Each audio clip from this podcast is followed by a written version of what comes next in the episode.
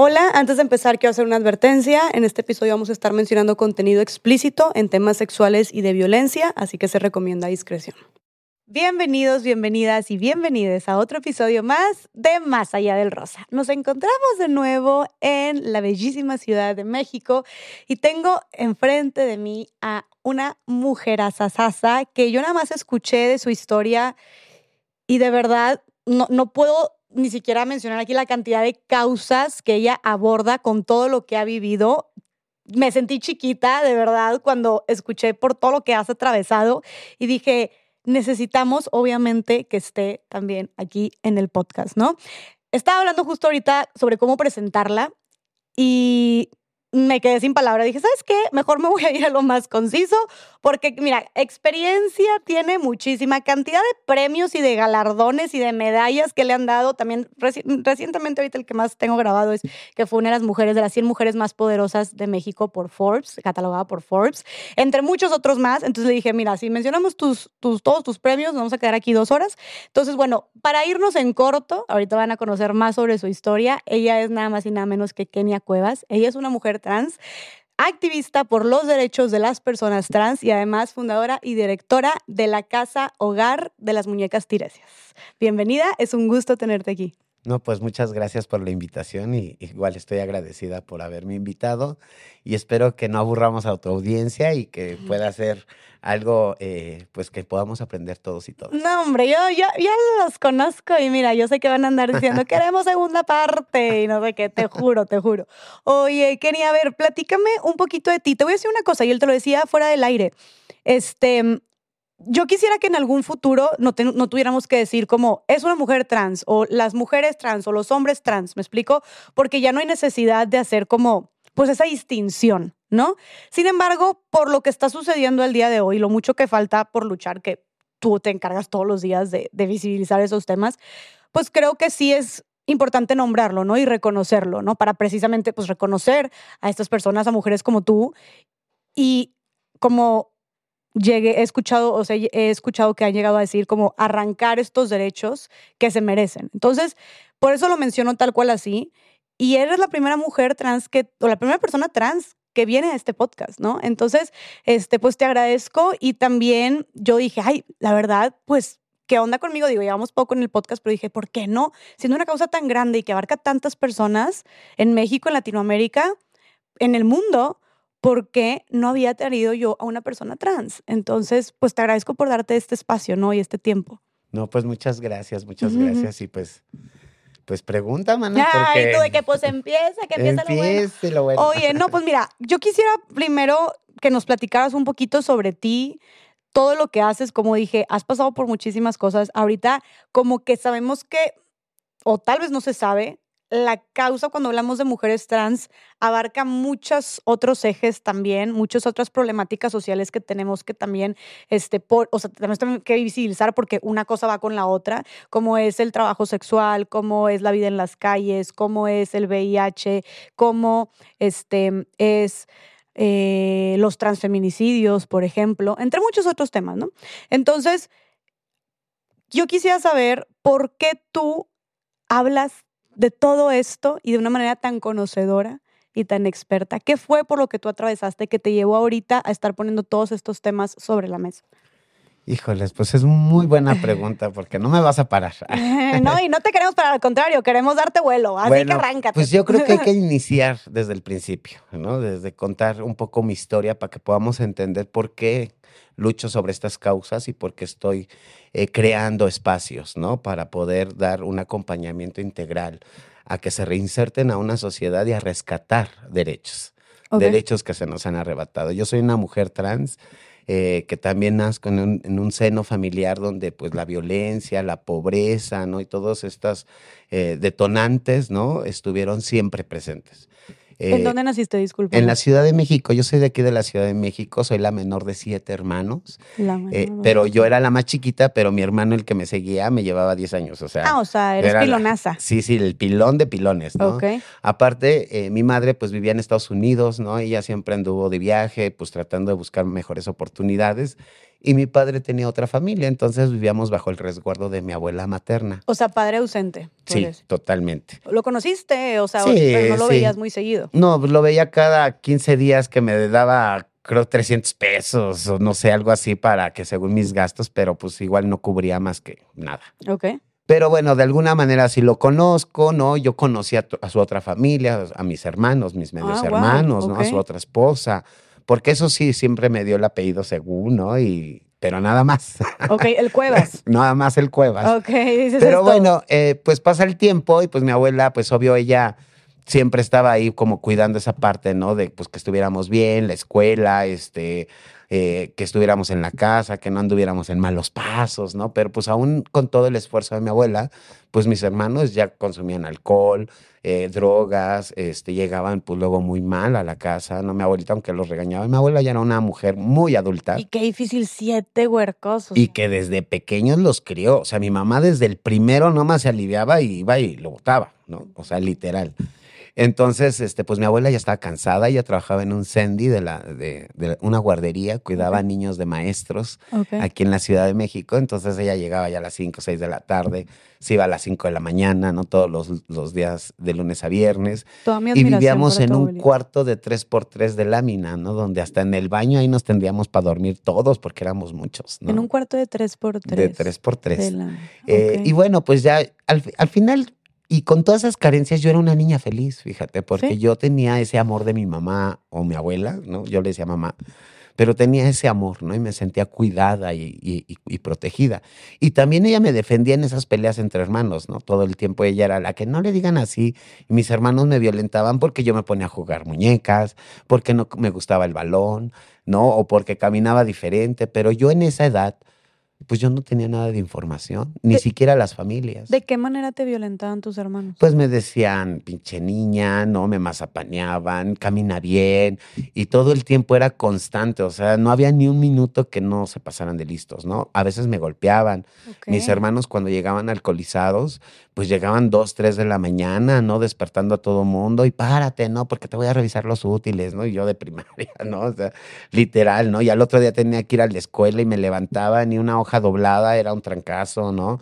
Ah, una hoja muy estrictos contigo. Sí, sí, sí, sí, rotundamente. Entonces, mi abuela le decía, ya, déjalo dormir, ¿no? Que, o sea, las peleas, ¿no? Pues por el alcohol y la pobreza y todas las desigualdades. Pero, y bueno, y estos eran tus hermanos más grandes. ¿Cuántos años te llevan más o menos? O sea, ¿tú qué edad tenías en el El más grande me llevaba 25 años. Ah, no, estás hablando de que eran ya Ya, ya eran casados, hijos, ah. alcohólicos, violentos, ¿no? Eh, o sea, o sea, literal. Yo creí que pues 14 años Un día mi hermano llegó eh, totalmente alcoholizado, embrotecido y como le contesté por una libreta, no me acuerdo qué le contesté, agarró, él usaba botas vaqueras y me empezó a agarrar a patadas y a trancazos, me dejó los ojos morados, tenía como ocho años.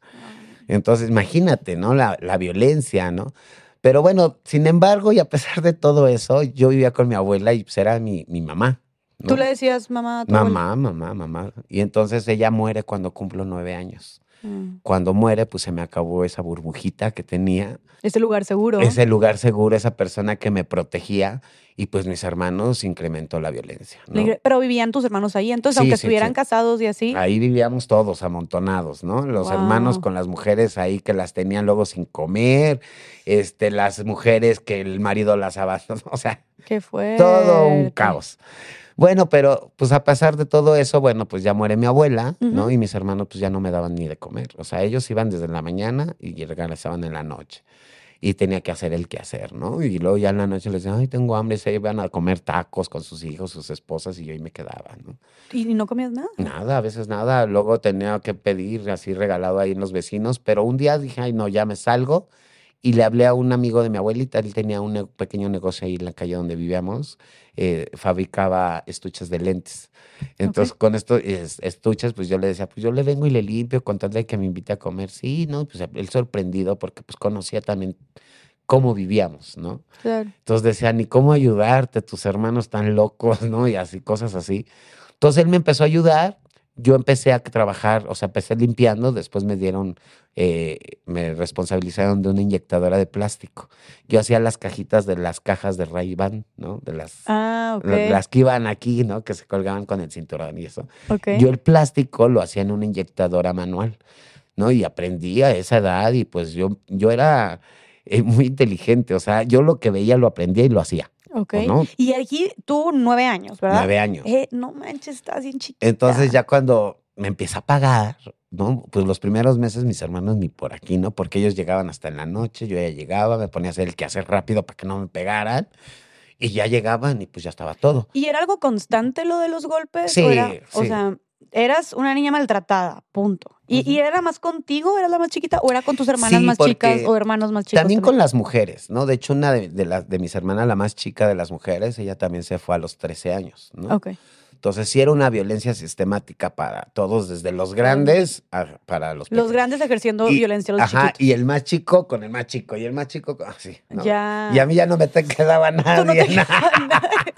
Tú dices nada más, todo se desquitaron. Todo llega para acá, Toda la furia se desquitó al final contigo, qué fuerte. Exacto. Entonces, pues ya pasó el, el tiempo y pues el día que me pagan, ¿no? Pues llega mi hermano y me dice, ay, ¿y eso qué es, no? Se dio cuenta que traía dinero. Entonces me quedó viendo y me dice, ¿a poco ya te están pagando? Le digo, sí, pues ya, ya voy a poderme comprar de comer, ¿no? Yo todavía le contesté. Y me dice, pues aquí quien, quien trabaja paga un gasto. Y me quitó mi sobre.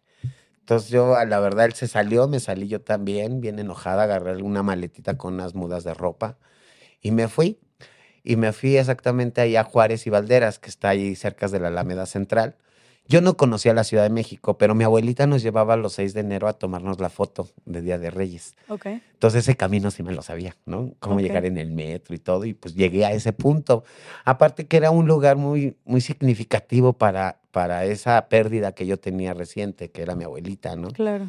Entonces llegué a ese lugar y pues yo no sabía qué iba a hacer con mi vida.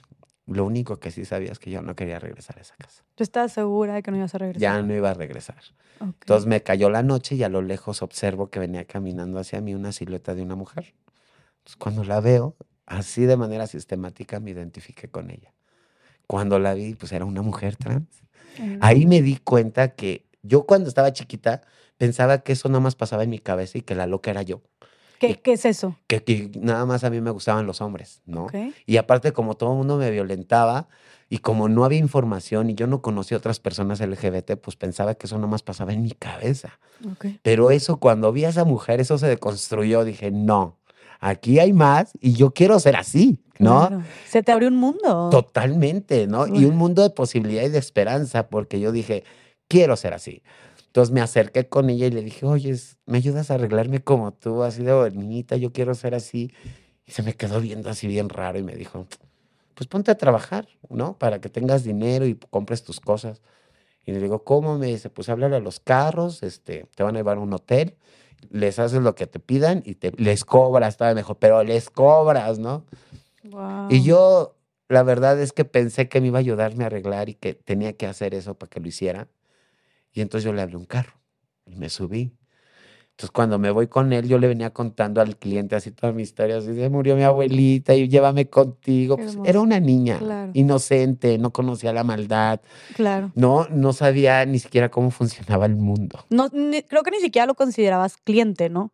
O sea, tú hiciste lo que te dijeron, pero no sabías a lo, a lo que no ibas. sabía dónde estaba. Nada más, te, no, no, o sea, no te dijeron tal cual, no te explicó, vas a tener relaciones sexuales con esa persona, la vas a tocar, o sea, nada más fue de que súbete, que tener un hotel. Ah, ok, y Entonces, tú no pues, tenías idea. No, entonces yo me subí y ya me dijo, no, mira, cálmate, este, porque me puse a llorar, ¿no? Y me dice, cálmate, mira, yo lo que siempre hago es venir y contrato, porque ahí también existían los niños rata y ellos ejercían el trabajo sexual, eran niños de calle, Los niños rata. que eran los que vivían en las coladeras de la Alameda, Ok, en los ochentas, noventas. ok. Entonces ahí estaban ellos y pues era muy común que también en esa esquina ellos se prostituyeran. Entonces yo siendo una niña, pues no se le hizo extraño al cliente. Ahora, eh, una preguntita, este...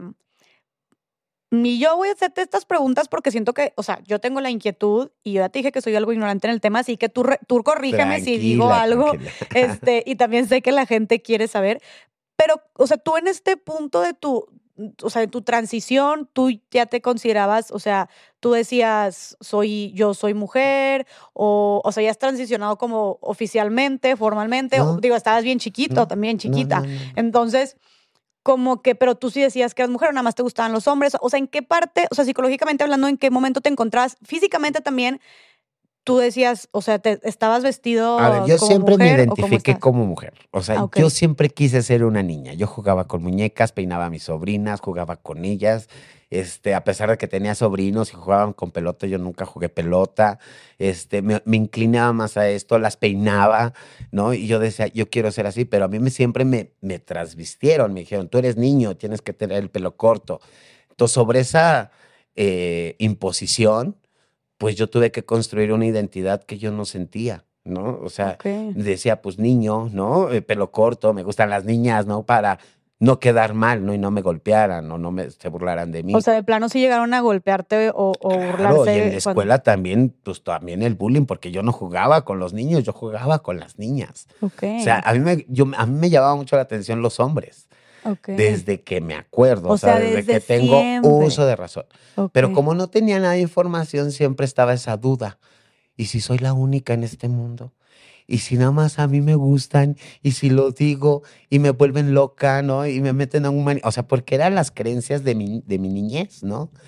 Y aparte, pues mi familia y en la sociedad no existía nada de información. Para la sociedad éramos las vestidas, las locas, las jotas, la de la estética, ¿no? De ahí no pasábamos. Ok. Entonces, ni siquiera ex- existía la terminología transgénero, transexual, transvesti.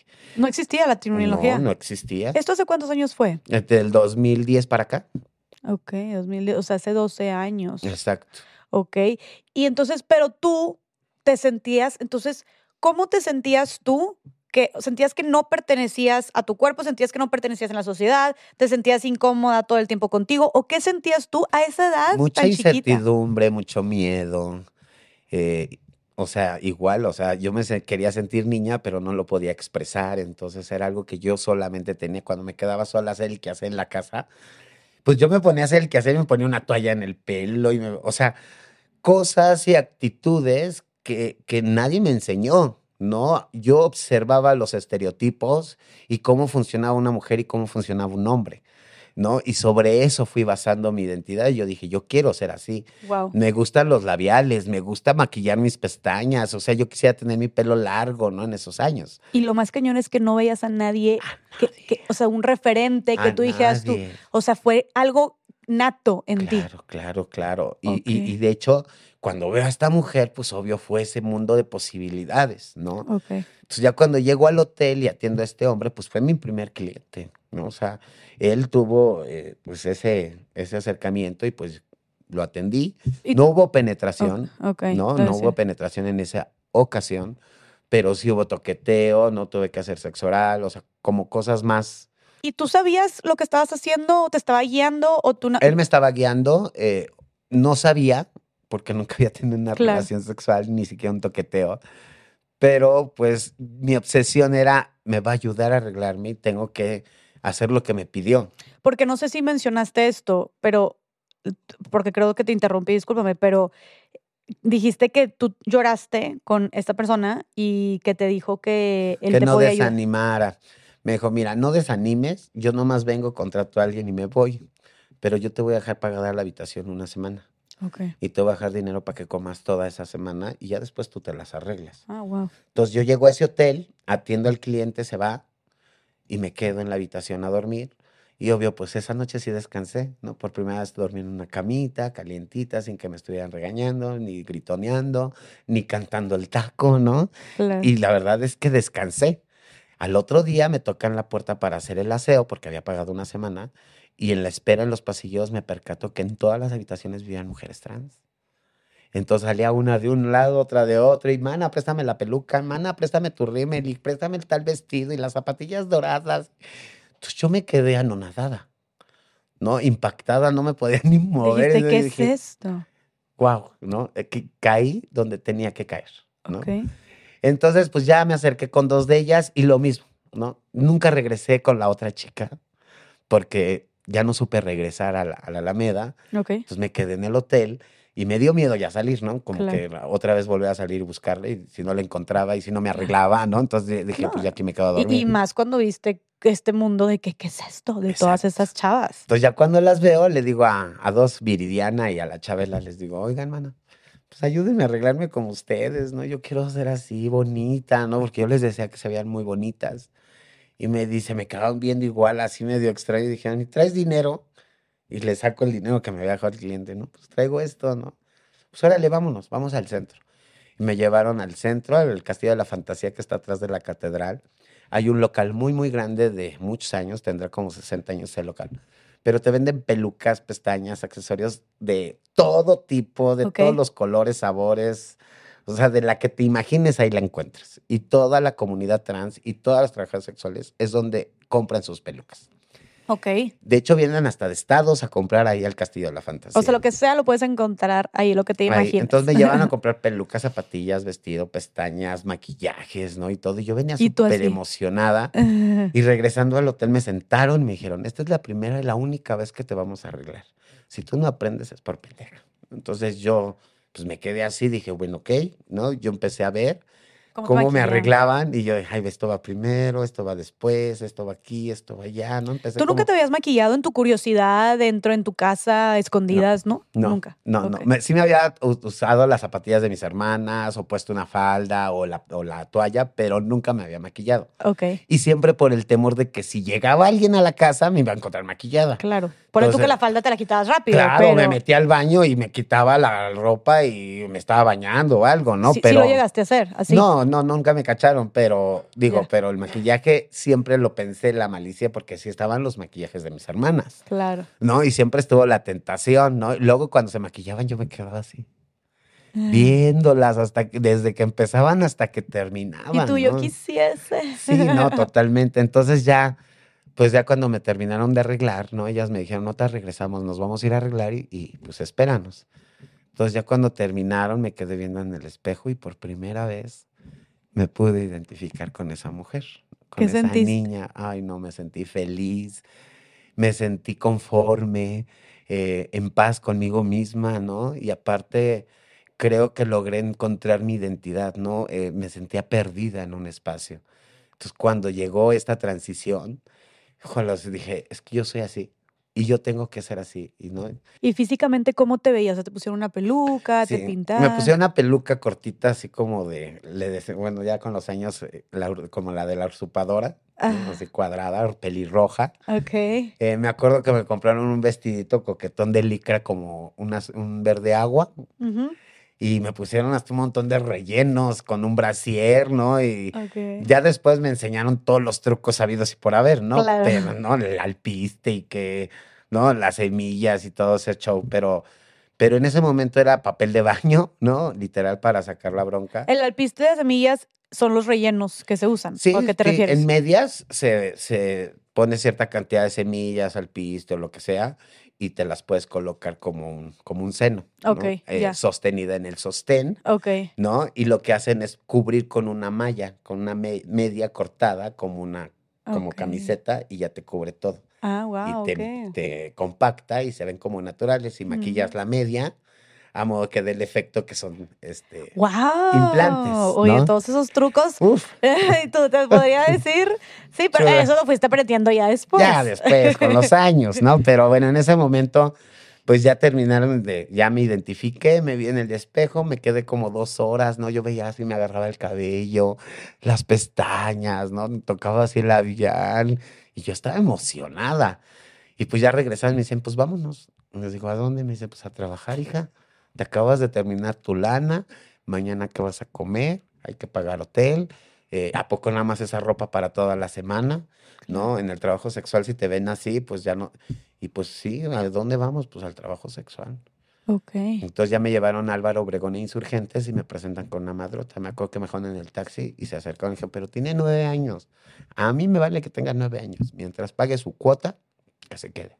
Ok, o sea, ¿cuál, ¿cómo funcionan esos, o sea, esos lugares? Tipo, tú llegas y cualquier persona puede llegar y ponerse a trabajar, Pero tienes que, En de esos todo lo que años, ganes, no. tienes que dar una cuota. En esos años no, en esos años nada más existía un punto tolerado por el gobierno porque vivíamos una persecución por el Estado. Las mujeres trans éramos remitidas al del Ministerio Público por faltas administrativas, por estar incitando a la prostitución vestidas de mujer. Y O eso, sea, era- ¿sí? Solo por ser mujer trans. O sea, aunque no estuvieras. Y eso se quitó del 2000, 2003 para acá. O sea, una mujer trans, una- un policía lo podía ver en la calle y la. Cualquiera. Si tú salías a la tienda y de aquí a la tienda te agarraba la patrulla, ya te ibas al toro. Por estar incitando a la, a la prostitución. Aunque no estuvieras en un punto, aunque no estuvieras maquillada, No, ¿no? Más por el simple hecho de ser trans. Y llegando al torito, lo que hacían era cortarte el pelo a rapa, te ponían chapopote en el glúteo y en el cráneo, según para que se te quitara homosexual, y te hacían trabajos comunitarios con tus prendas femeninas, encueradas. Entonces nos ¿Cómo qué sacaban trabajos la calle, a barrer la calle. Ah, Esos eran nuestros castigos, y si no tenías para tu multa, eran 72 horas de estar en el toro. no. Entonces, pues ya todo mundo, pues nos cuidábamos de patrullas, panel, porque era gobernación, secretaría pública, eh, los granaderos, los auxiliares, o sea, todo mundo nos podía detener, ¿no? Tú llegas, te llegaron a detener eh, por, por eso, o sea, por, clienta frecuente. ¿qué decías? Ya tenía yo ahí mi celda ya me iban a dar calendario. No manches. O sea, entonces, o pagabas tu multa o te quedabas este, 72 horas. 72 horas. Y tenías que hacer actividad comunitaria y te hacían todo eso, te cortaban el cabello, te encueraban, te ponían chapopote, O sea, ¿no? que te quemaba la piel muy feo. Ay, no, no, no, no. Entonces, bueno, pues ya en el trabajo sexual, pues ya con esta, pues, me presentan a la, a la madrota y pues ya me dicen, es tanto, tienes que pagar diario, ¿no? Este, y pues el primer cliente que te lleves te tiene que dar tu salida. Oye, pero wow, que no le importaba que tú fueras una niña. No, aparte, O en sea, esos años, bueno, ¿estás la mafia y la corrupción siempre ha existido, ¿no? Ajá. Pero ella era pareja del entonces eh, delegado de la Cuauhtémoc, Mm, la mujer. ¿no? Era mm. una mujer cis. Y entonces, como tenía ese vínculo es, sentimental con el, a- ahora son alcaldes, en ese entonces eran delegados, Ok, este, pues lo que hacía era que le daba, la blindaba. claro. Entonces, todas sus chicas nadie las podía tocar. Y era lo que te cobraba. Y ella, pues, se mochaba por allá, ¿no? claro. Pero nadie te tocaba ahí en ese punto. Pero todo Insurgentes estaba lleno de mujeres trans y todas eran correteadas por el operativo. El único lugar donde no te correteaban era donde llegué. Y ahí te llevaron tus amigas. Y ahí me llevaban mis amigas. Entonces yo empecé a pagar una, la por noche. Yo no me acuerdo si eran tres mil o algo así que pagaba por noche. Y se lo tenía que pedir al primer cliente. Entonces yo empecé a trabajar bien. ¿no? Empecé a agarrar como el hilo, me explicaron, me dijeron. Obvio, no, los primeros clientes pues no tuve completamente una relación. Fue poco a poco porque sí fue difícil, ¿no? Nunca me habían penetrado. Entonces el hecho de que ya tuviera esta actividad frecuente y diario, pues fue poco a poco, ¿no? Pero yo trabajaba mucho, ¿no? Tenía hasta filas, ¿no? Hoy entiendo por qué. Porque eras chiquita. Porque era una niña de nueve años, ¿no? Y pues obvio subía, bajaba, no todo el mundo quería llevarme. Y pues pasó el tiempo y pues me fui, como decimos en el trabajo sexual, ¿no? Ya, ya estás vista, ¿no? Ahora la que sigue, ¿no? Y desgraciadamente en el mundo del trabajo sexual los mismos clientes pasan por todos los puntos y recorren con todos. Ok. Entonces, pues prácticamente ya estaba pasada por todas, por todos los clientes, entonces ya no me contrataban, pero hay otra, otro sector de clientes, ¿no? ok. que eran los que llegaban alcoholizados, drogados, eh, pues te decían, ¿sigues la fiesta o no la sigues, no? Entonces ya había veces que ya, pues bien, bien, bien, no trabajaba bien, ¿no? O sea, con un cliente que nada más fuera a hacer el servicio y regresara. Entonces ya llegaban estos clientes que me decían, ¿qué onda? ¿Le entras al alcohol o te metes coca o le metes a la mota o eh, para que sigamos la fiesta, ¿no? Entonces pues yo empecé a acceder y pues siendo una niña sin experiencia, abandono, resentimientos, sin saber cómo funcionaba el mundo, ¿no? Pues fui presa fácil de las drogas, ¿no? Entonces cuando empecé a consumir, ¿Cuántos años tenías? Perdóname. nueve años, esto o sea, fue... todo esto fue en un. Esto época fue lo que te acabo de platicar de que me salí de mi casa a esta fecha, una semana. ¿Qué? Y luego este tiempo que estuve trabajando bien, normal y todo, fueron como tres meses, cuatro meses. Oye, Kenia, y pausita, regresándome un poquito. Este periodo de adaptación tuya, este, en este, en este, en el trabajo sexual, ¿cómo fue? O sea, ¿cómo te sentías tú a esa edad con lo que estabas viviendo, como al tener este, este tipo de relaciones con otras personas? o sea, te sentías invadida o te sentías incómoda o no, o no Lo vi te como un trabajo cómoda? desde el principio. O sea, esto es mi trabajo, es lo que me da. Y también encon- encontré paz, mana, porque imagínate, venía de un contexto de violencia extrema. Claro. Entonces llegar a un lugar donde ya era independiente, donde me trataban bien, ¿no? Me, me acariciaban, me cuidaban, me Te besaban. hablaban bonito. Me hablaban bonito y todo. Yo con tantas carencias eh, sentimentales, afectivas, ¿no? Que, que, pues obvio, pues eso para una mujer con tantas carencias, pues tan solo con que le digas estás bien bonita, ya me siento la más bonita, ¿no? Claro, O claro, te quiero mucho, ya eres el amor de mi vida, ¿no? Que es lo que decía al principio que No, y- llegué, ¿no? Y eso, y a- aunándole el que estabas empezando a recibir dinero, cosa que dices que antes Que me dio independencia, Claro. que me dio seguridad, que me dio tu identidad, alimentación, identidad, seguridad, o sea, todo. seguridad en tu, en tu persona, en tu En identidad, que te habías sentido perdida. tranquilidad. Claro, Eso es lo que más me dio. qué fuerte. Pero cuando empecé a consumir, pues al principio fue así como esporádicamente, ¿no? Así de, pues págame, guardo mi lana, saca lo que tengas que sacar, nos lo echamos y vaya, ¿no? Ok. Eso fue así como al principio. Después, pues bueno, ya te acabaste lo que traías, ya me pagaste, pues saco tantito de lo que yo me diste, ¿no? Para seguir consumiendo, Porque ya te gustaba. porque ya, ya era una dependencia. Pero ya más adelante, pues ya todo lo que ganaba ya era para la droga. Al grado que ya ni llegué a pagar el hotel, perdí todas mis cosas, me quedé en situación de calle, eh, empecé a vivir en la calle, literal ahí en la, en la Alameda, en, la, en Garibaldi, en el Blanquita, ¿no? Ahí en las Conchitas. Y pues fue difícil, mana, porque imagínate, ¿no? Todo... ¿En qué parte vivías de la calle? O sea, me dijiste, esta- esto, esto que me dijiste son calles, o sea, Sí, para la eso gente. es como una zona centri- del centro de la ciudad. Ok. Está Garibaldi, enfrente está la Guerrero, este, acá de este lado, la siguiente calle está el Blanquita, luego acá está un parque que se llama Las Conchitas, pero esos lugares, y hasta la fecha, son escuadrones de la muerte, o sea, hay gente viviendo ahí en calle, que todo el tiempo se droga, se alcoholiza, pide dinero regalado, duerme ahí, ¿no? Este, pues ahí se alimentan, ahí todo de lo regalado, ¿no? ¿Y cómo terminaste ahí? Pues así, O con sea, la droga. La droga ya pues nomás me preocupaba por mi dosis. eh, Fue cuando empezó a llegar la piedra, que fue lo que ya empecé a consumir. Qué El fuerte. punto lo dejaban a 13 pesos, imagínate, ¿no? 13 pesos. Oye, y una pregunta, este, ¿cuánto, como que por servicio, cuánto cobrabas o ganabas? Pues en ese entonces, pues sí se cobraba bien, ¿no? O sea, la verdad es que como no era tan visto y todos los clientes se cuidaban, pues era tanto, súbete, ¿no? Pero rápido, ¿no? Para que no me vean, ¿no? Ok. Ahora es muy visible, ahora hasta te regatean, se bajan, Ah, como que cambió el formato, ¿no? Porque pues ahora ya hay una visibilidad, una sensibilización, una aceptación, ya es muy común, ¿no? Eh, hay muchos puntos, hemos salido por todos lados, ¿no? Pero antes era como más reservado y aparte el trabajo sexual, las mujeres teníamos que ir elegantes al trabajo sexual. ¿No? Así con abrigos de mink, vestidos de noche, las pestañas, los chongazos. Y ahora no, ¿no? Ahora van con un mayón, con una colita, tenis, ¿no? Y ya están ejerciendo el trabajo sexual. ok. Pues, cambia como la postura. ok. Pero bueno, toda esta situación de calle, Ajá. pues me llevó a vivir más de 20 años en la calle. Viviste más de 20 años en la calle. O sea, dormías Sí. en las En banquetas las o en dónde? banquetas, en los parques, en las fuentes de ahí del centro me bañaba. Había veces que me encontraba el cliente bien borracho ahí en la Plaza Garibaldi y pues ya me veía bonita, yo creo borracha, porque pues yo vivía en la calle, sucia, maloliente, ¿no? Este, o sea, deteriorada, delgada, ¿no?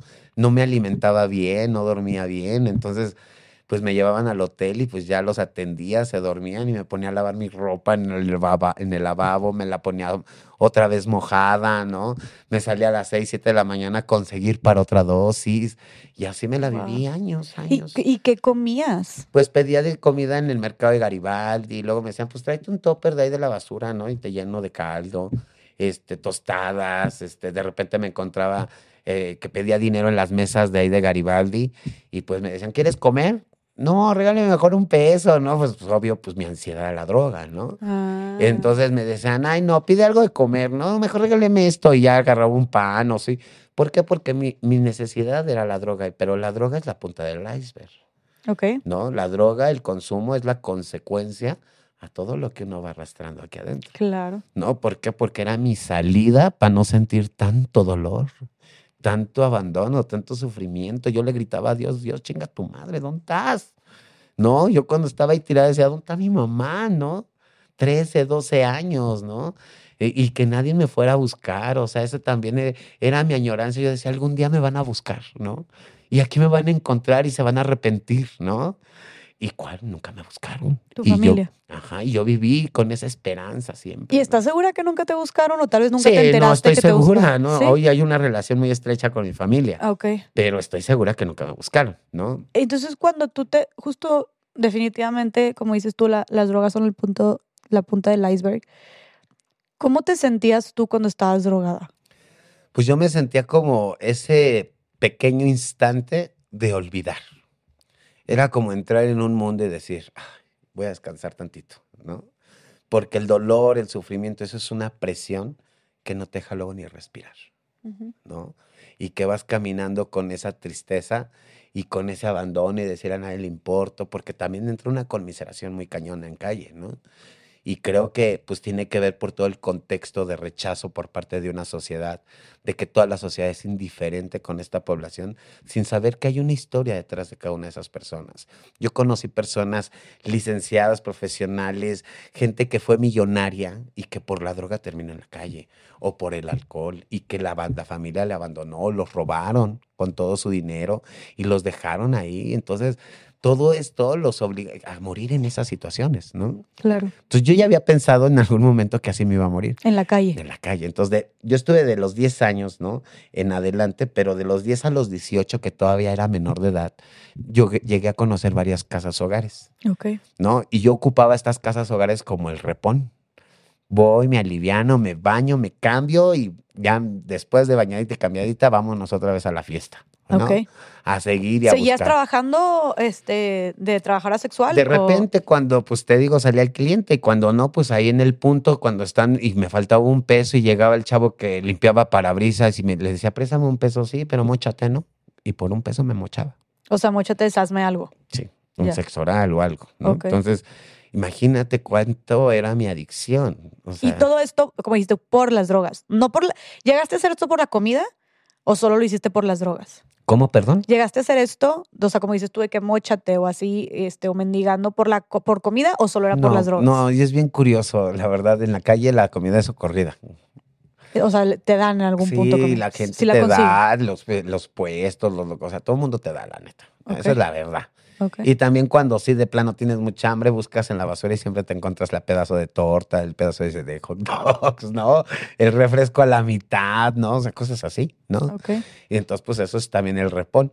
Pero en estas casas yo nunca me quedaba porque nunca respetaban mi identidad de género. Siempre me trataban como niño. Ah. Entonces eso es- de plano era rotundamente decir, no más vengo por unos días, pero de aquí eres niño, ¿eh? Y aquí no te vas a maquillar y te vas a un pantalón. Ok, acepto. Ya me dormía, me comía, me alivianaba y otra vez para afuera, ¿no? Me les escapaba. ¿Tú crees que si hubieran, si estas casas hogares hubieran aceptado tu identidad de género, te hubiera hubieras quedado. quedado? Sí. Sí, definitivamente Wow, qué sí. importante esto que mencionas. Pero no ¿eh? lo hacían. Casa Alianza, Padre Chinchachoma, Hogares Providencia, que fueron los que conocí y los que ocupaba como ese rapón, pues nunca aceptaron esa identidad de género. Entonces yo lo que hice, pues era, ocupaba estos espacios como repón, digo, o sea, para sentirme un poco, descansar una noche tranquila en una cama, ¿no? Cosas así. Pero, híjoles, la verdad es que eh, vivir esa experiencia en calle, pues te deja muchos aprendizajes, ¿no? ¿Qué fue, el- o sea, cuáles fueron, dirías tú, los mayores aprendizajes me que te dejó vivir en la, en la empiojar, calle? ¿no? O sea, o sea, andaba o sea, empiojar sí, es que estabas llenas de piojos. ladillas, o sea, pues la calle es la calle, ¿no? Claro. Eso es literal, ¿no? Entonces, pues son experiencias que hoy las platico, ¿no? Pero quien las vive, en serio que es un sufrimiento tan doloroso, ¿no? O sea, tan, te marca toda tu vida, ¿no? ¿Qué era lo que más te dolía de estar viviendo en la calle? Yo siento que lo que más me dolía era el abandono. El abandono de mi familia y el abandono de la sociedad. ¿Cómo sentías tú este abandono de la sociedad? Pues la sociedad es del rechazo, ¿no? O sea, no hay espacios incluyentes, ¿no? Este, nadie se preocupaba por buscar una salida a esa persona en situación de calle o que me, yo, persona en situación de calle, me, me dieran algo que me motivara a salir de este, de este hoyo, ¿no? Entonces no había nadie, ¿no? Ni O siquiera instituciones, ni sociedad, ni cultura, o sea, ningún estatus se acercaba con las personas en calle. ¿Por qué? Porque lo que hay es una criminalización sobre estas personas. Ok. ¿no? Yo entiendo que hay personas que sí roban y que se dedican a eso, pero las personas del escuadrón de la muerte no roban, El Escuadrón de la Muerte son todas estas personas que, que dices viven que ahí viven en un punto, son las que duermen ahí y cuidan el espacio. Quienes roban son los que andan caminando y se drogan y viven en hoteles o andan de cábulas, como decimos, y pasaron y por ahí robaron a alguien y ya nos echaron la culpa al escuadrón, ¿no? Entonces, en realidad el escuadrón no te roba, ok. ¿no? Sino son otros actores que andan por la zona Pero, la gente esa criminalización es contra ellos. No te le acerques porque te va a robar, ¿no? O no te le acerques porque está bien drogado, ¿no? Claro. Sin saber que esa persona está sufriendo y que es un ser humano y que es un ser humano que no le hemos respondido como sociedad, ¿no? Ok. Entonces, bueno, pues ya pasaron muchos años y en esas idas y venidas de las casas, un día decido quedarme en Casa Alianza.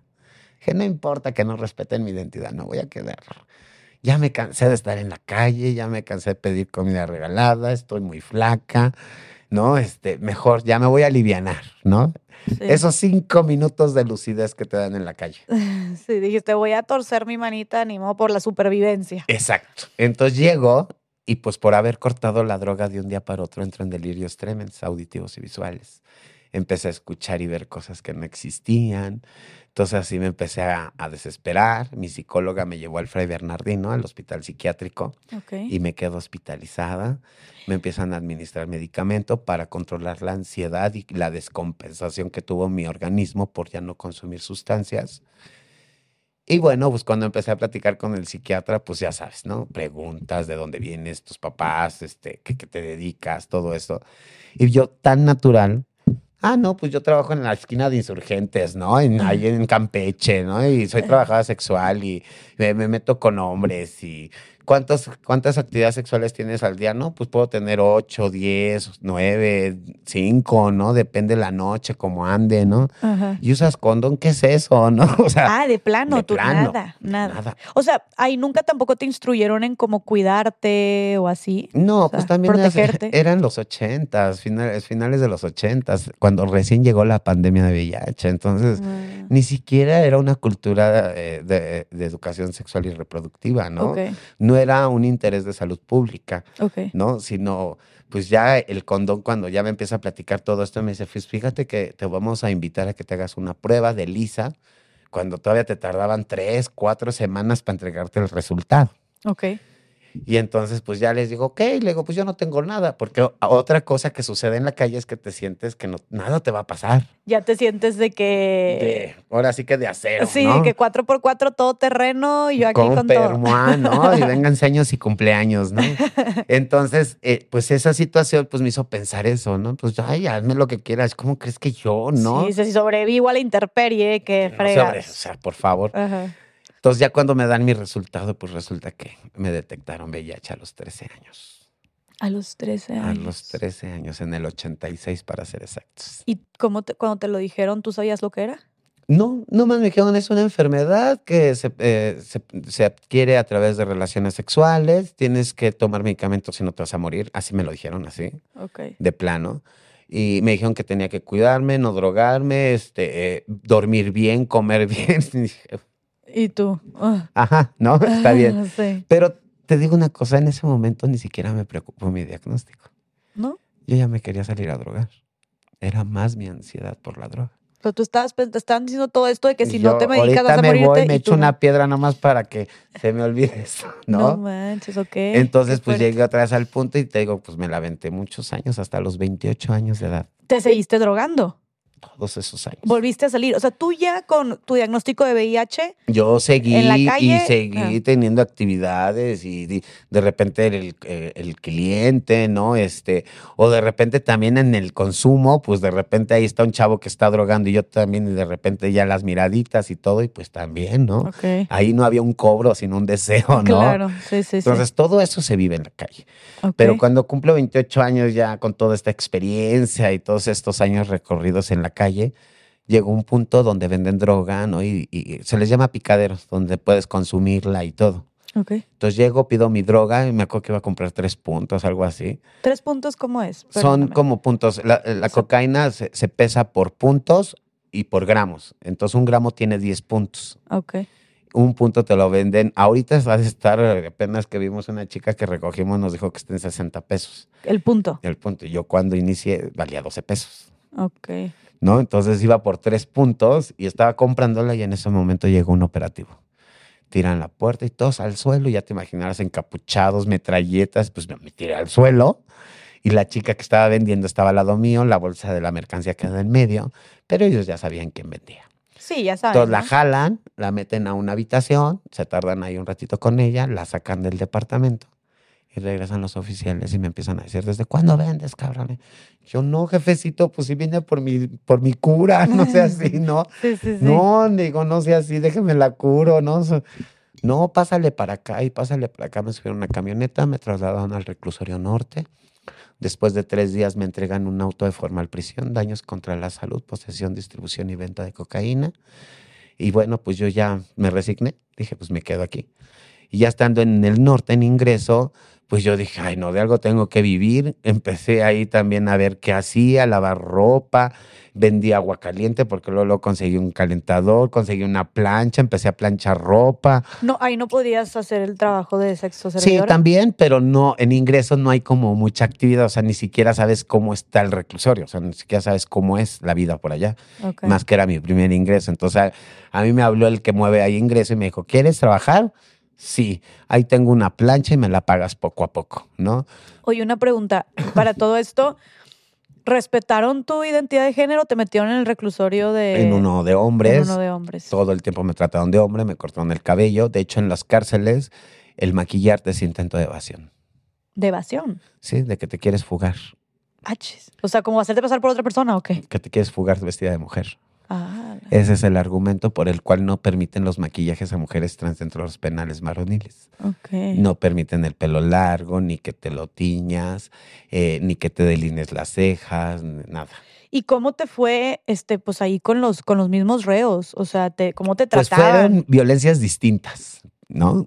Eh, ahí más recibí violencia por los de seguridad y custodia, Ok. ¿no? Todos los oficiales pues no respetaban mi identidad, me trataban como niño, me golpeaban, me rapaban, pero aún así me vendían con otros internos. ¿No? Me sacaban en las madrugadas, órale, vente y vas a atender a tantos y ellos cobraban, ¿no? Y a las mujeres trans nos sacaban en la noche. ¿Y había más mujeres trans? Sí, habíamos como cuatro. Y a las cuatro nos sacaban. ¿Y les pagaban algo a ustedes o nada? Nada. ¿Cómo? O sea, eso, era- Nada. eso es trata dentro de la cárcel. Claro, y de parte del personal. No.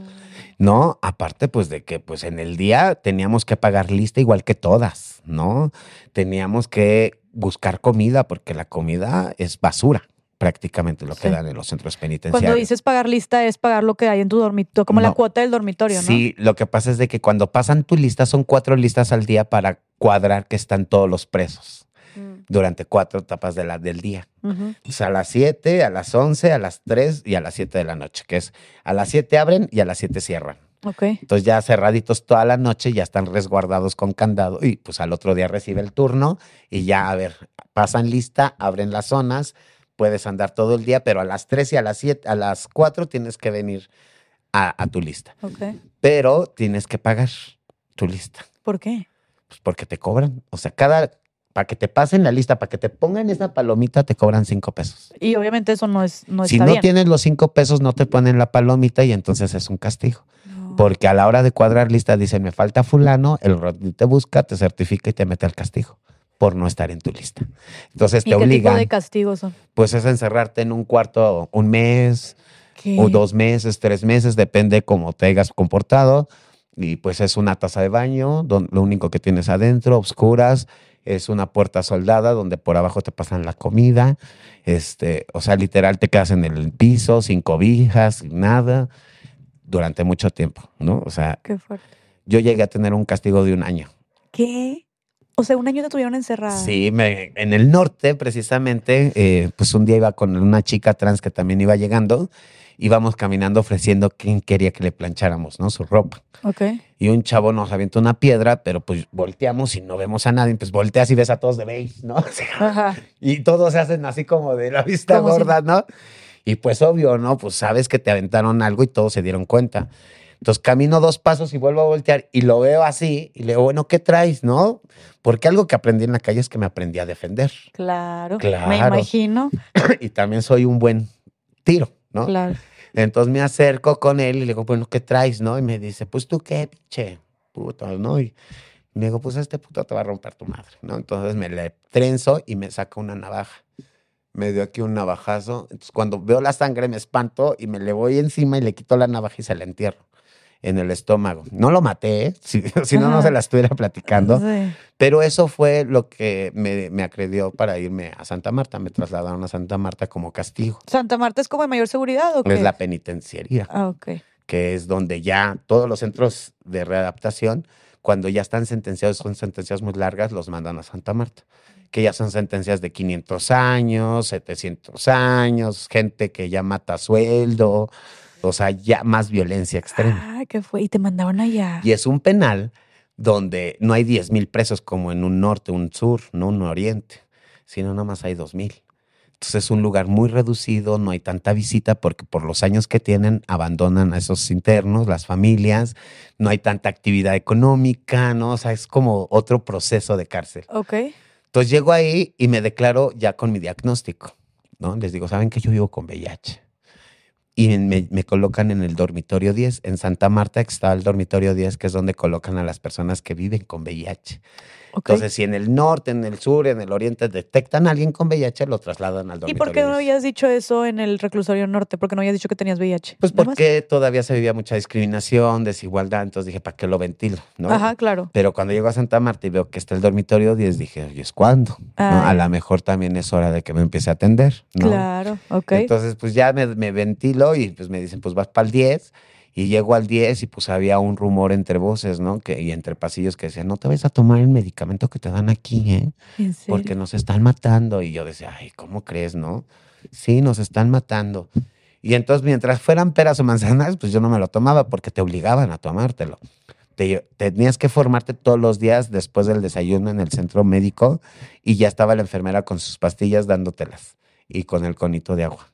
Muchos, pues aprendimos, ¿no? Los guardábamos las pastillas y saliendo del hospital, ¿no? Para el Ok. suelo. O sea, ¿no? no, tú no te lo tomabas tampoco. No me lo tomé, te digo, mientras fueron peras o manzanas, yo dije, no me lo tomo. Ok. Pero las personas que sí se lo tomaban empezaban a presentar síntomas como enfermedades oportunistas. Les daba neumonía, sarcoma de Kaposi, herpes. Entonces llegaban al hospital, los hospitalizaban y después de un mes se morían. Las, todas las personas que, que- llegaban al hospital y que, y que, y que tomaban que la tomaban medicina. el medicamento. No Con los años, pues nos dimos cuenta que fuimos utilizados por farmacéuticas y los centros penitenciarios como conejitos de India. No porque también fueron los años que se empezó a fabricar los esquemas antirretrovirales. ¿Y con quién lo experimentaban? Pues con las personas que no tenían familia, que nadie iba a reclamar, que estaban abandonadas, que tenían sentencias largas, Claro, ¿no? Claro, ¿no? Y que no podían ni siquiera quejarse. Claro. Entonces, Que tenían que obedecer, básicamente. Ajá. entonces en el 2009 Qué la clínica Condesa, la doctora Andrea, pues eh, tuvo la iniciativa de hacer un documental de estas personas que vivían con VIH en la cárcel, ya que ella llevaba el programa de la salud de VIH de las personas de la Ciudad de México Ok. y las clínicas condesas, ¿no? Entonces, este, cuando llega y dice, oigan chicos, pues un documental para saber cómo viven en prisión, ¿no? Esto y lo otro. Cuatro de nosotras sí hablamos lo que era, ¿no? O sea, aquí nos matan, esto, lo otro. ¿Tú también acá. lo dijiste? Yo también, ¿no? Y no lo habían hablado nunca. Nada, nunca. nunca. Nunca le reclamaron a la gente que estaba ahí de que por qué nos dan esto o No, así. no podías, No no podía. No, cuidadito, chula. Te mandaban una zapatiza al rondín y vas para el castigo. Entonces, Ah. mejor así. Ok. Entonces, ya con esto, pues logra la doctora Andrea tener la jurisdicción de la atención de personas con VIH dentro de las cárceles. Ya que ustedes hablan. Sí, ya después de este documental se publica en medios y pues yo creo que en medios fue muy impactante, ¿no? Conocer estas vidas. Claro.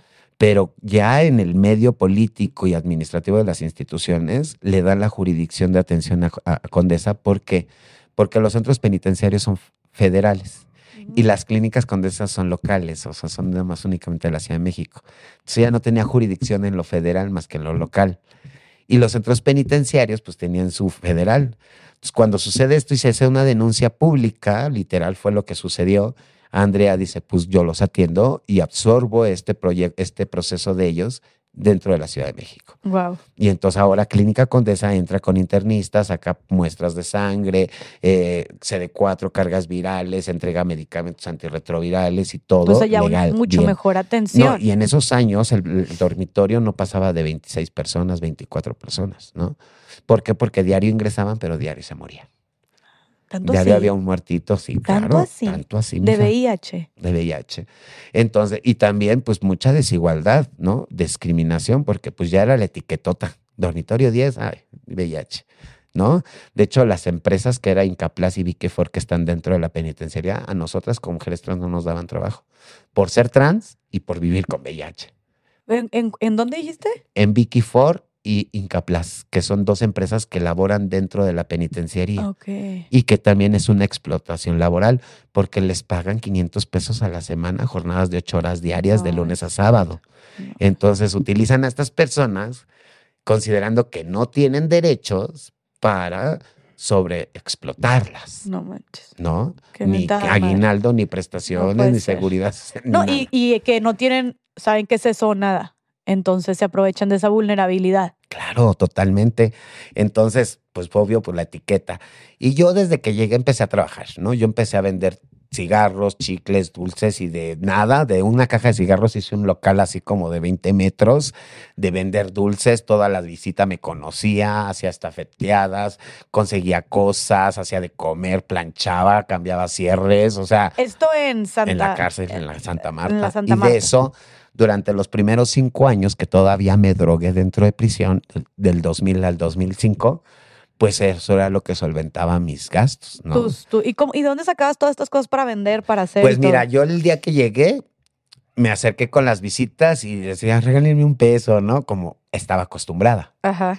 Entonces un día me dijeron, no, le, no te acerques a pedir a las visitas, ¿no? Ponte a hacer algo para que te den. Entonces yo me sabía un pensamiento que ya no me acuerdo cómo va, ¿no? Pero era un, como un pensamiento, un poema, y me lo sabía completo y hablaba de la muerte. Es uno que, que sale de la muerte. Hola, ¿cómo estás? Soy la muerte, algo así dice. De hecho sale mucho en pósters y eso. Ok. Entonces me lo sabía completo y había mucha gente en prisión que creía en la muerte. Entonces cuando se los recitaba, se quedaban así, ¿no? Y me sacaban el de a 20, el de a 50, ¿no? Yo decía, ay, de aquí soy, ¿no? Entonces con eso compré mi primer caja de cigarros, una caja de, de, de Canels, eh, una caja de, de Carlos V y las mismas ganancias me daban para comprar más y ya le decía a las visitas de otros internos, oye, manita, te doy, me te encargo una cajita de chocolates para la siguiente visita. Sí, mana, dame, yo te los traigo, ¿no? Y ya llegaban, oye, me costó cinco pesos más, ay, ahorita te los doy, ¿no? Y así. Y así es como la gente me llevaba. Y cuando ya me conocían, porque a mí me empezó a querer la visita de los internos, porque yo era muy servicial. O sea, las visitas de otros, de sí, otras porque yo no personas, la tenía ni, familia. yo nunca tuve una visita. Nunca tuviste una visita. Nunca tuve una visita en todos los años que estuve. Entonces ellos eran prácticamente mis visitas porque en mis cumpleaños llegaban pues, las señoras que me querían. Hijita, ven, te traje tu pastel, ¿no? Ah, O te traje un regalo, o de repente me decían los fines de semana, mira, a ti te traje esta bolsita, esta comida es para ti, me traían mis propios toppers, mi comida. O luego llegaba así a las mesas y, jefecita, ¿no va a querer nada? Ay, hija, toma tu plato, vete a comer, ándale, o te regresas, ¿no? Y ya regresaba y le decía, no me va a comprar nada. Ay, déjame esto, esto, pero dile que, que te dé 200, ¿no? A su esposo. Ah. O sea, me ayudaban, pues. Qué buena onda. ¿Y por qué? Tú eras muy buena onda con Yo todo siempre mundo. era muy servicial. A mí si te veía solita, quiere que la acompañe, jefa. Sí, siéntate porque me da miedo, ¿no? Y ahí me sentaba y se acercaba alguien, deja a la jefa, ¿no? Por favor, ¿no? Ah, Entonces, como que cuidaba, protegía, aparte, oye, hija, vete por un refresco. Sí, jefecita, le encargo mi charola, ahorita vengo. Y corría, ¿no? ya. O llegaban así de la entrada, oye, vele a hablar a mi interno. Sí, jefa, la dejo en la sala y voy corriendo por su interno, ¿no? ya. La Te misma- ganaste el cariño de la gente. Claro, me lo gané. Entonces, pues ya todo este proceso, pues sí, yo aprendí un lugar de pertenencia en las cárceles, ¿no? Sí. ¿Por qué? Porque en la calle, pues me quedaba en el Parque Las Conchas, o en, la, o en el Blanquita, o en el hotel, o en el Picadero, pero en la cárcel tenía que llegar todos los días a la misma cama, con las mismas personas. Entonces empecé a entender ese se- concepto de pertenencia y fui creando una familia, una familia dentro de la cárcel, ¿no? Sí. amigos, compañeros, hermanas, que nos cuidábamos y nos cuidábamos la espalda dentro de la cárcel. A mí siempre me han dicho mamá, por ser tan protectora. ¿Quién te dice mamá? Las mismas chicas trans. Ok. Entonces allá en la cárcel me decían mamá Kenia. Oye, es mamá Kenia, ¿no te sobró tantito rancho? Sí, hija, porque yo daba el rancho. El rancho que como, Es la comida. como aprendimos en el episodio de Reinserta, los, chaco- los, los, chacos- los chavos nos dijeron que sí, como que la comida, pero que me dicen que está Horrible. de muy mala calidad, ¿no? Horrible. Ok. horrible. Y te decían, te sobró tantito rancho y... Y, y y te- como yo lo repartía, siempre me traía una cubeta. Pero me la traía no porque yo me la comiera. Yo, la verdad, pues trabajaba y me compraba otro tipo de comida, ¿no? Sí, porque si tienes ahí más dinero, puedes Sí, comprarte no, algo yo más me iba a decente. comprar. eh, había personas, es que es todo un desvío. O sea, todo lo que llega de comida, pollo, huevo, carne, todo eso, casi todo se va a vender a la vendimia y ya nomás dejan poquito para ir sacando la comida. Entonces la dejan mal preparada, es a vapor, por grandes cantidades, sin sal. Entonces, pues nadie se come esa comida. Prácticamente llegan los peroles y ahí pueden estar. Pero las del dormitorio 10 se cocinaban en una cocina del hospital porque se supone que éramos enfermos y necesitábamos una dieta especial. Entonces, esa comida estaba bien hecha.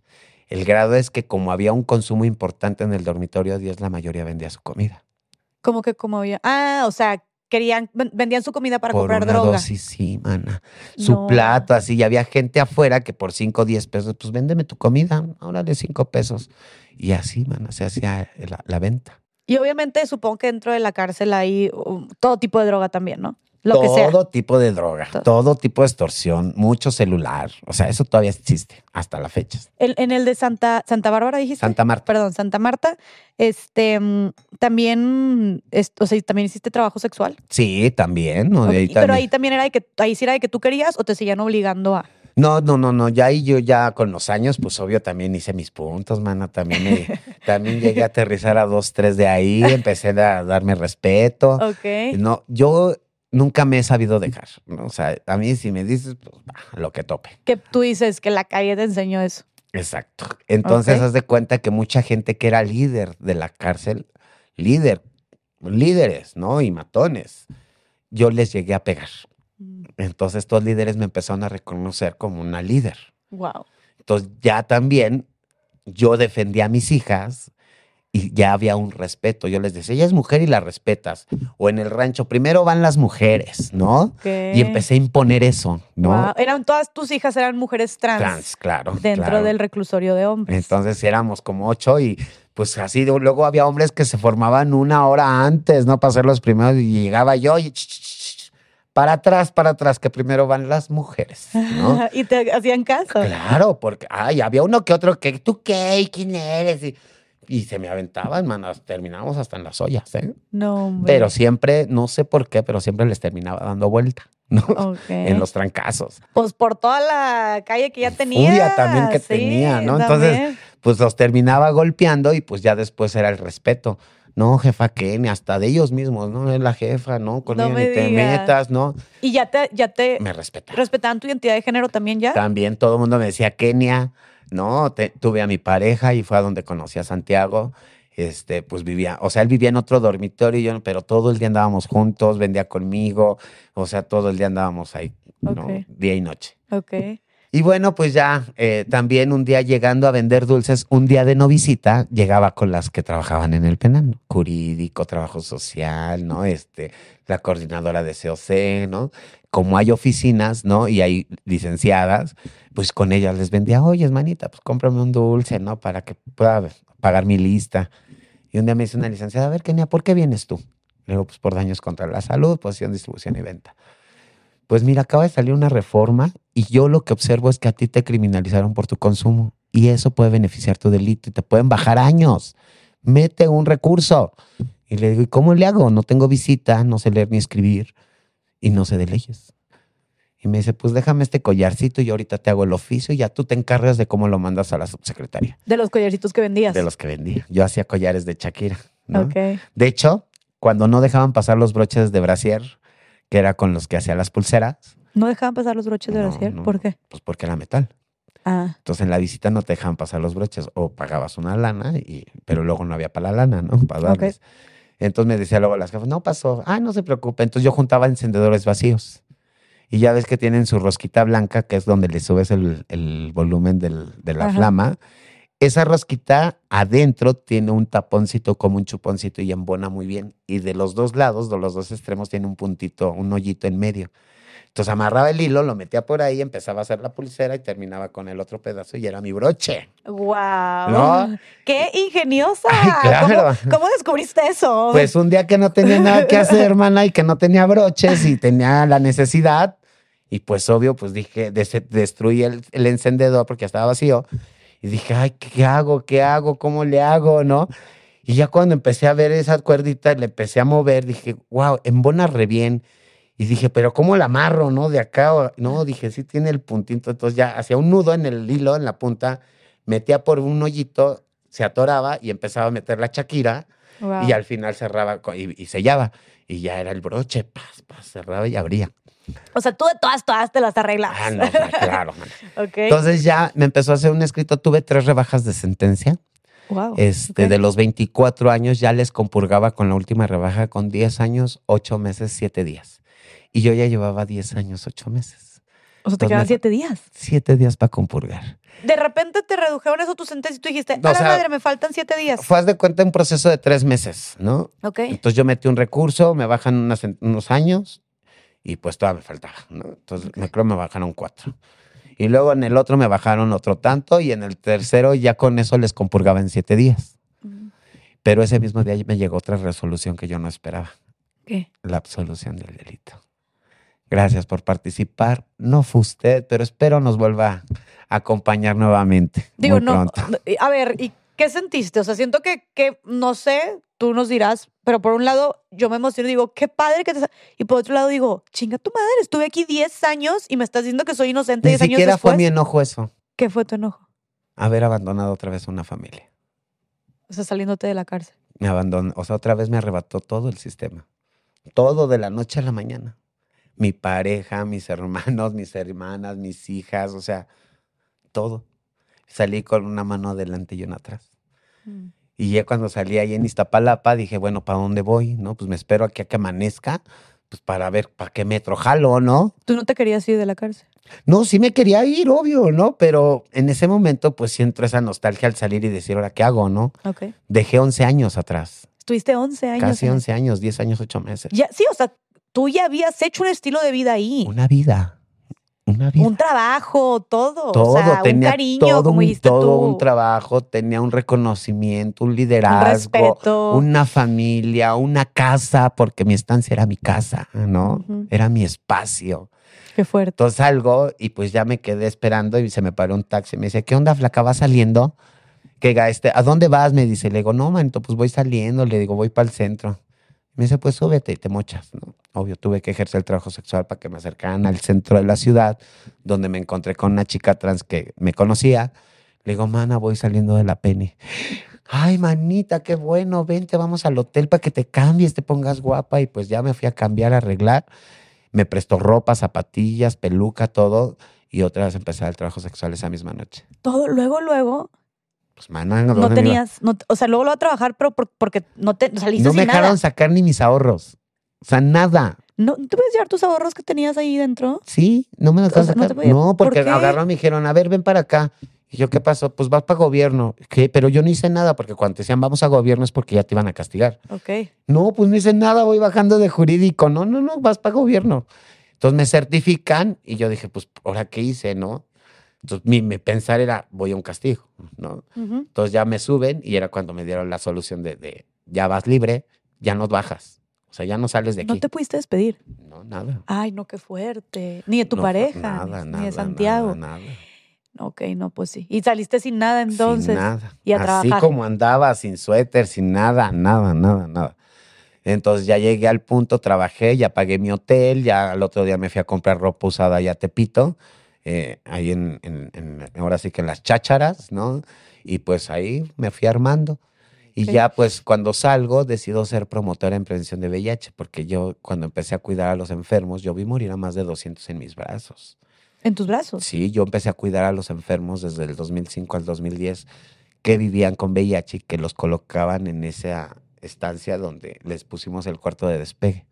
El cuarto de despegue. Quien llegaba a ese cuarto ya no salía, que es los que te digo, que les daban el medicamento, pero ta- aún de que las estaban matando, ya estando en esa cama del hospital, las enfermeras no se acercaban a darles ni un vaso de agua. No me digas eso. Entonces yo les pedí que me dieran una comisión para que yo les acercara esa agüita, les lavara su espacio, les cambiara el pañal, platicara con ellos o ellas y me lo dan. Entonces es cuando yo dejo las drogas. Yo dije un día de otro, ya no me voy a drogar, ya no quiero y empecé a cuidar a ellas y a ellos y es como dejo las drogas. ¿Cómo? O sea, tú dejas las drogas por una causa humanitaria. Qué fuerte. O sea, no fue por un de que rehabilitación ni nada. O sea, tú, como tu ni convicción. necesité alcohólicos anónimos, ni Nada. necesité psicólogo, ni necesité nada. Yo nada más Wow. dije, ya no, porque ahora quiero cuidar a ellas, a ellos.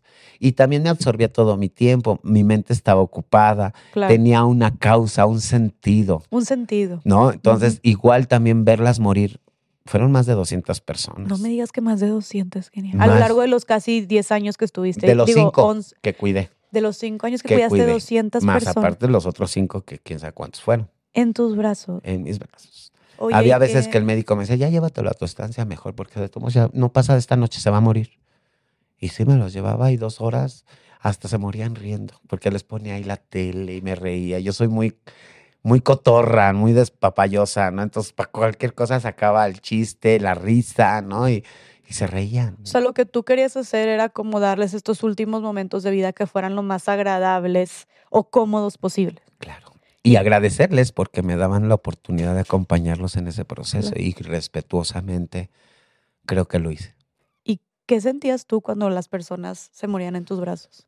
Pues en el momento les cerraba sus ojos, me despedía de ellos, les decía que descansaran, que ya no se preocuparan por nada, que ya iban, ya se iban libres. Siempre les decía eso, ya te vas libre, ¿no? Entonces, este, pues creo que eso les generaba hasta en sus rostros como que se relajaban.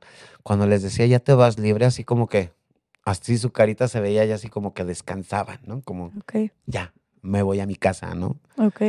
Entonces, este, pues esa experiencia me marcó muchísimo. Al nivel que dejaste tú, tú de consumir. Totalmente. Entonces ya llego a la calle, este, llego con Condesa, ¿no? Y llego con la doctora y le digo, a ver, la Secretaría de Salud no está haciendo prevención con las trabajadoras sexuales que todo el tiempo tienen prácticas de riesgo, ¿no? Y si ustedes están atendiendo el VIH en la Ciudad de México, deberían de estar atendiendo la prevención y la entrega de insumos a estas trabajadoras sexuales. Ok, yo sé que no lo van a hacer porque sus horarios son de 9 de la mañana a 6 de la tarde Ajá. y las trabajadoras sexuales están de 10 de la noche a 6 de la mañana.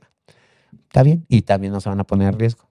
Denme los insumos y yo los reparto. ¿Los insumos te refieres? A los a los condones, externos, ah. internos, a las pruebas de detección.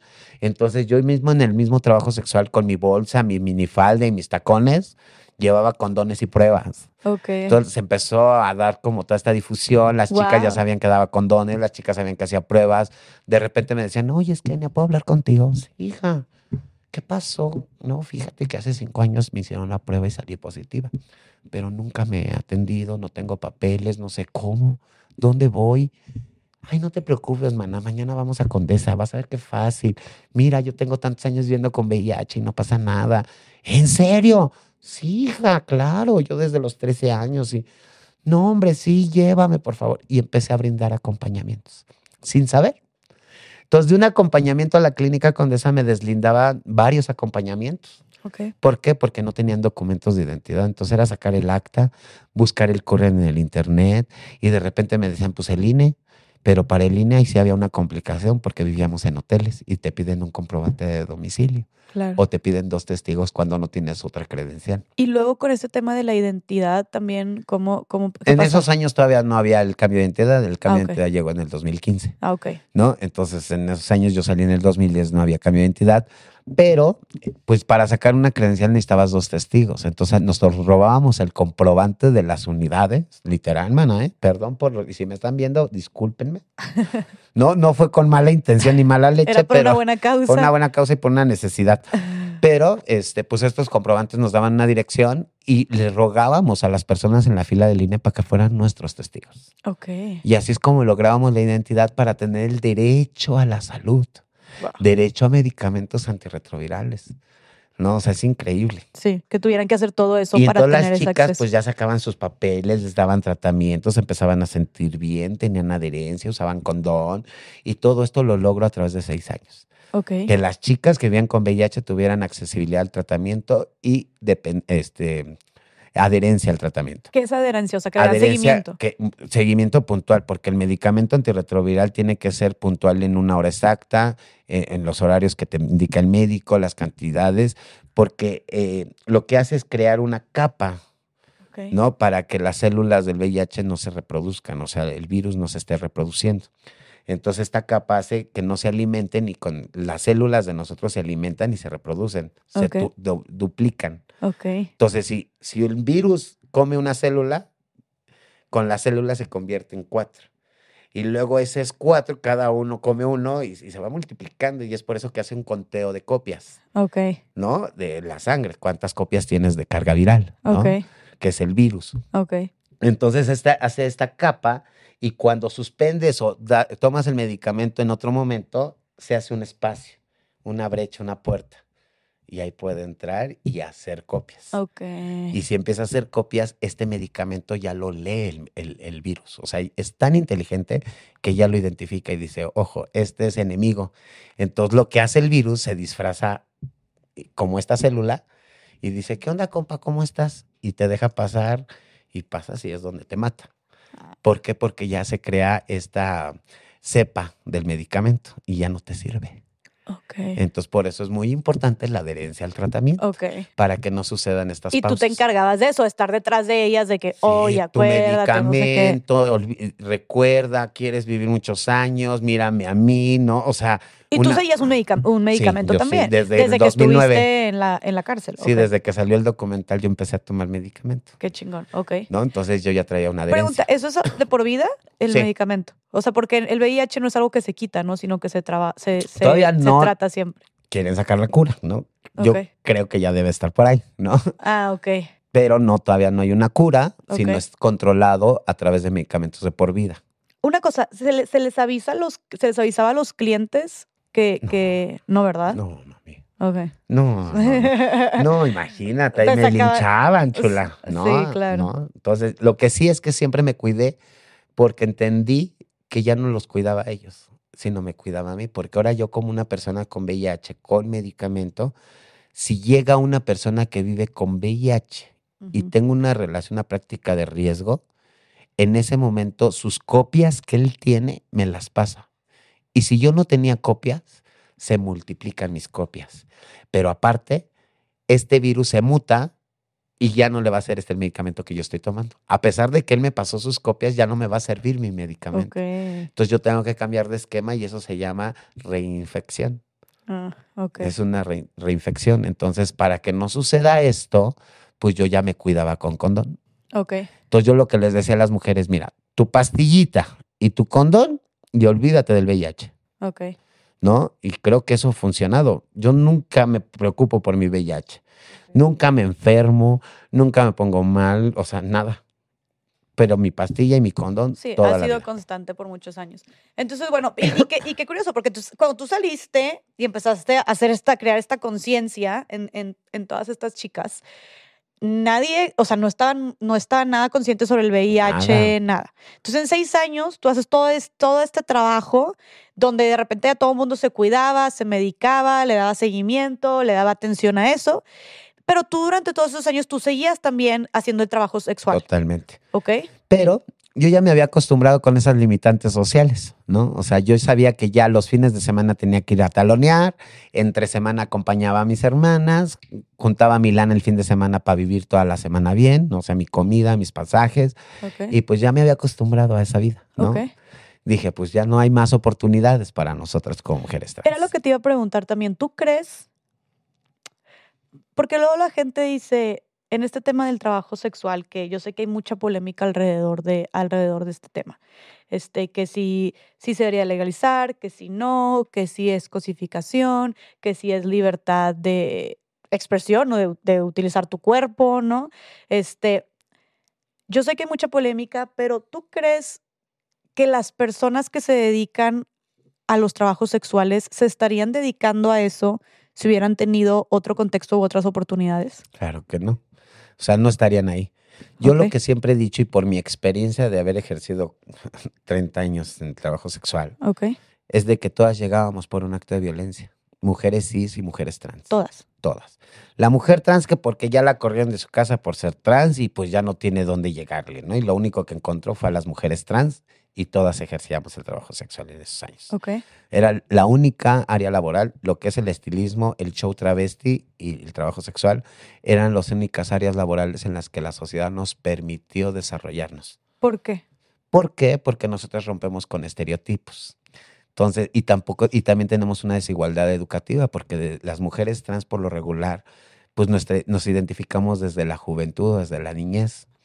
Entonces, cuando tú vas creciendo en los procesos educativos, pues encuentras ahora el bullying, antes era la carrilla, ¿no? ¿no? Y pues la violencia y eso orilla a las mujeres trans a salir de los centros educativos. Entonces, cuando tú llegas al trabajo sexual, la gran mayoría, al menos el 80% de un estudio que hizo la UNAM, no sabía leer ni escribir. No sabía leer. Entonces, esta desigualdad educativa no te permite otros panoramas este, laborales. claro. Aparte de que estás rompiendo un estereotipo, estás renunciando a un género con privilegios. Y te estás colocando en un género que no tiene privilegios. Estás renunciando a tus derechos de macho. ¿No? O sea, eso es muy claro. Claro. Entonces, también, pues, todo lo que conlleva el trabajo sexual, ¿no? O sea, Claro. Imagínate la violencia como trabajadora sexual, pues que llegan, te agreden, te insultan, eh, te avientan huevos. A mí me tocó que me ¿Qué? bañaban con, con extinguidores. ¿Qué? Llegaban y te decían, ¿cuánto flaca? Y ya te acercabas al carro y de repente salía la bolsa del extinguidor, todas blancas terminábamos, mana. Una vez me gasearon, ¿Qué? ¿no? Así llegaron, ¿y cuánto tanto? Y me tiraron el gas así, terminé en medio de Tlalpan así tirada, los carros tuvieron que parar porque no veían nada. ¿Por qué? ¿Por Pues qué por- esto? Nada más por más la gente. violencia. La violencia. Por gente ojete. Ahora, las mujeres trans dentro del trabajo sexual acudimos mucho, por decir, a los modelantes o la automedicación de hormonas. ¿Ok? ¿Por qué? Porque no tenemos acceso a la salud. ¿no? Y la salud pública no reconoce los tratamientos hormonales como un tratamiento de salud pública, Sino más bien como un privilegio. Tú, si quieres cambiar de sexo, que te cueste. ¿no? Y yo, ¿por qué gobierno te tengo que dar? ¿no? Si esto es un gusto que tú tienes. Ajá. Ese era el pensamiento. Ajá. Sin embargo, esta automedicación pues, ha logrado que las mujeres trans tuvieran sobredosis hormonales, eh, complicaciones renales, complicación del hígado, ¿no? De lo, o sea, procesos ya de deterioración de, de los órganos vitales, ¿no? Por esta automedicación. Y luego, como la hormona actúa muy lentamente en tu organismo, pues nos desesperamos porque en el trabajo sexual, entre más buenota estás, pues más trabajas. Y entre más mujer parezcas, más trabajas y aparte menos te discrimina la sociedad. ¿no? Entonces lo que acudimos son a los modelantes, los biopolímeros y aceites para moldear nuestro cuerpo. Y eso es una enfermedad crónica, degenerativa y terminal que a corto, mediano o largo plazo cobra estragos. ¿No? Hay movilidad, infección, pérdida del tejido de piel, eh, extremidades mutiladas. ¿Por qué? Porque va caminando y es un líquido extraño, es, un, es algo extraño en tu organismo que de alguna manera lo va a tener que expulsar. Y como es algo químico que va quemando tus células de la piel y se va oscureciendo tu piel, endureciendo, pudriendo, ¿no? Muchas de las veces cuando las mujeres se llega a ver una infección, se les explota y se empiezan a hacer hoyos que se ven hasta el hueso. No. Entonces pierden el trabajo sexual porque su actividad es su cuerpo, Claro. es encuerarse ante un hombre. Entonces ya no pueden ejercer el trabajo sexual. El proceso de salud, como no es reconocido, es un peregrinar en los hospitales. Las mujeres mueren en el camino. Y por eso en el mundo la expectativa de vida de las mujeres trans es de 35 años. 35. De 35 a 40 años.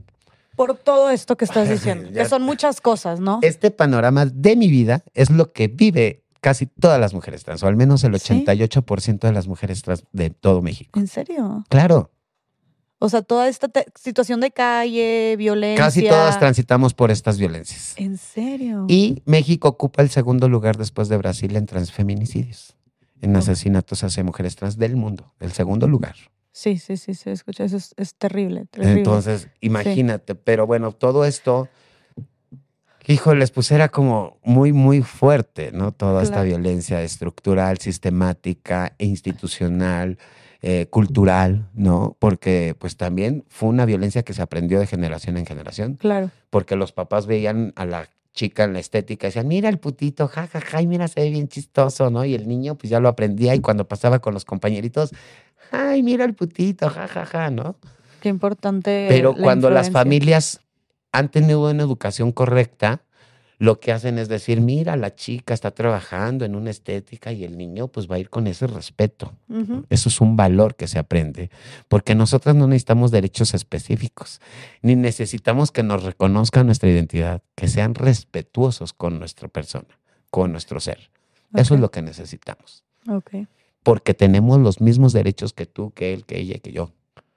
Nada más que el gobierno no lo reconoce porque al cambiar estereotipos, al modificar mi vida y una transición que me coloca en algo que no es bien visto para una sociedad que fue creada pues con un estilo cultural religioso, ¿no? Porque esto es un pecado para la religión.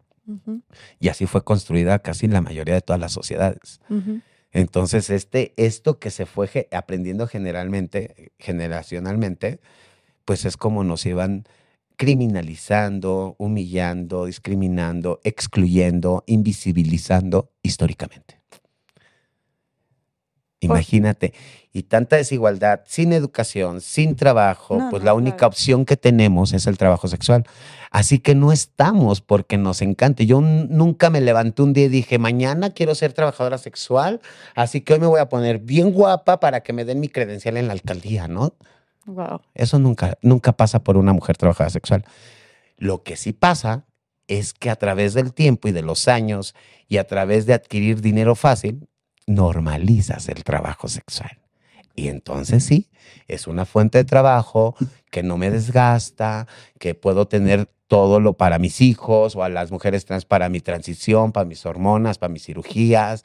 Este, no estoy cuestionada en un trabajo, no me están violentando mi identidad. Entonces, imagínate. Claro. Se vuelve más una fácil. rutina de vida. Ajá. Pero no es de que llegues por deseo de ser Nadie está, se podría decir que ninguna trabajadora sexual está ahí porque quiere. Al menos todas las que yo conozco, que casi son todas, Ajá en conociendo sus historias, ni una llegó por querer ser trabajadora sexual, sino más bien porque no tenía que comer, no tenía palotela, corrieron, este, de repente se quedó sin nada o de repente conoció a la trans, pero la trans ya la orilló al trabajo sexual, pero en su casa no la dejan salir, entonces no le dan dinero, entonces para buscar dinero. O sea, esos son los escenarios, como llegan. Era su salida fácil. Claro, pero ya cuando ya llegas como a mí, al primer día yo estaba, ¿qué onda, no? ¿Qué pasa, no? No sabía ni dónde estaba parada pero conforme fue pasando el tiempo y vi que había una remuneración económica, me trataban bien, me veía guapa, hacía una transición, todo esto, pues obvio que me encantó el trabajo sexual. Claro. Lo normalicé, ¿no? Y obvio lo encontré como una fuente de trabajo. Ok. ¿Y ahorita qué opinas? ¿Cuál es tu postura ante el trabajo sexual? Pues igual, ¿no? Que las mujeres que están ahí es por su decisión propia, ¿no? Y creo que sí se tendría que reconocer esta actividad porque hay una remuneración económica hay una materia prima, ¿no? Que el Estado no quiere reconocer porque no lo ha querido, pero el trabajo sexual existe desde hace dos mil años, ¿no? Sí, sí, sí. Pero lo que vamos, ¿no? Las creencias, la cultura, la criminalización sobre este ejercicio es lo que no nos permite ver que es una posibilidad económica que le da tanto a mujeres cis como a mujeres trans y ahora a hombres cis. Okay. Porque ahora ya hay puntos de hombres cisgénero en puntos de trabajo sexual. Oye, Genia, nada más, paréntesis, explicarle a la gente que nos está escuchando estos términos. Cuando hablas de hombre cisgénero o de mujer, cisgénero, ¿a qué te refieres? Es lo que vulgarmente encontrábamos como las personas heterosexuales, ¿no? Que les gustaba o se identifican con el sexo opuesto. ¿No? con el que fueron asignadas ellas. O sea, yo soy una mujer, me gustan los hombres, ¿no? Un hombre le gustan las mujeres. Sí, sí, sí. Y, que te reconoces también con tu misma, o sea, tu identidad de género. Tu identidad, tu expresión y tu orientación opuesta al, sexo opuesto, ¿no? O sea, dirigida al sexo opuesto. Ajá. Y, y ¿cómo se llama? Que, que va concorde, ¿no? O sea, de que yo nací mujer, biológicamente me siento mujer, me, gusta mi sexo opuesto, ¿no? Eso es ese alineamiento se le llama cisgénero. Ajá, ajá. ¿No? Habemos mujeres trans cisgénero. Yo soy una mujer trans cisgénero. A mí me gustan los hombres. Ok, ok, ok. ¿No? Literal. A mí no me gusta eh, que, ida y vuelta, que intermedio, no, o sea, en mí, en mí, en mí. Yo respeto todas las expresiones, toda- pero hay mujeres que son ahora mujeres translesbianas, ¿no? O mujeres transbisexuales, Ok. ¿no? Yo soy una mujer trans cisgénero, ¿no? Ok. Y también estas interseccionalidades que vive dentro de la identidad y expresión de, de mujer- de personas trans. ¿no? Que es todo un mundo, ¿no? En el Que cual... estabas diciendo tú de varias hace rato, ¿no? Que tienen discapacidades, por Ajá, ejemplo. ah, migración forzada, ¿no? Migración interna en el país, eh, eh, indígenas, ¿no? Alfabetas, ¿no? O sea, Mm. No me imagino lo difícil y todo lo que han de enfrentar esas mujeres que tienen esta doble o triple discriminación. imagínate. Pero pues en el 2016, chula, todo esto cambia. ¿Cómo? Rotundamente, ¿no? Mi, mi ideología de cómo tenía que ser la vida hasta ese punto cambió. ¿Tú seguías en el trabajo sexual? Normal, así como te la platiqué, así seguía. Pero el 30 de septiembre del 2016, llegando al punto de trabajo sexual, eh, llegó un cliente solicitando servicios, varias de nosotras lo bateamos, ¿no? Que lo vimos ahí medio ya pasadón, eh, sin dinero, ¿no? Decía que nomás traía 200 pesos, entonces así como que ya ese tipo de clientes, por mi experiencia, ay, no es estarlos tolerando, soportando y la verdad es que qué hueva, ¿no? Pasadón te de que alcoholizado. Sí, y aparte me decía, porque yo me acerqué con él, me dijo, es que hasta me corretearon los policías, nomás traigo 200 pesos, ándale, no, súbete. Y le veí con los pantalones abajo, ya bien desesperado. Ay, Dije, no, ay, no, no, no. Dije, no, qué hueva, ¿no? Ya con cuántas pasaste, te quedaste sin lana, ¿no? Y ahora ya quieres nada más quien te satisfaga, ¿no? Ajá. Y por nada, ¿no? Entonces lo bateamos varias compañeras, pero Paola sí se sube por esos 200 pesos. Paola era rostro. per- tu, Mi tu amiga, compañera, tu compañera. de trabajo sexual. Ok. Paola sí se sube. se sube y avanza el carro tres metros y se detiene. Pero cuando se detiene escucho que Paola grita mi nombre, pero desesperada. Kenia, Kenia. Entonces corro al vehículo y cuando llego a la ventanilla del copiloto escucho unas detonaciones de arma de fuego, que es cuando me quedo impactada.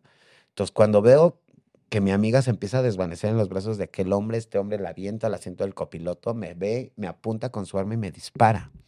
Te dispara. Me dispara, pero el arma se encasquilló. Si no, no te la estuviera platicando, chula. Ah, Entonces, como se encasquilló, lo detengo, llega una patrulla, lo agarran en flagancia con el arma en la mano, mi amiga agonizando en una propiedad privada y pues lo llevan ante el Ministerio Público. Llegando al Ministerio Público, pues igual que en la cárcel, igual que en la calle, igual que mi familia, igual que todo mundo, entramos en un mundo de discriminación y criminalización por ser trabajadoras sexuales ¿Por qué? ¿Cómo por el? Ministerio Público. Nos decían, no, es que son trabajadoras sexuales, este, no les puedo dar nada de información porque ustedes no son familiares de Paola. Eh, yo decía ser testigo y a mí me pusieron como curiosa del lugar, algo que no existe. Una Curiosa. Sí, eso no existe. Es una tipificación que Es una tipificación que según ellos inventaron, pero en la ley real no existe. Ok. Pero así me pusieron, ella es curiosa del lugar. O sea, yo iba pasando, vi cómo la mataron y por curiosidad volteé. Ay, no. No, no, no. Entonces yo alegaba que era testigo, no me dejaron declarar como testigo. eh, todo el tiempo me trataron como niño.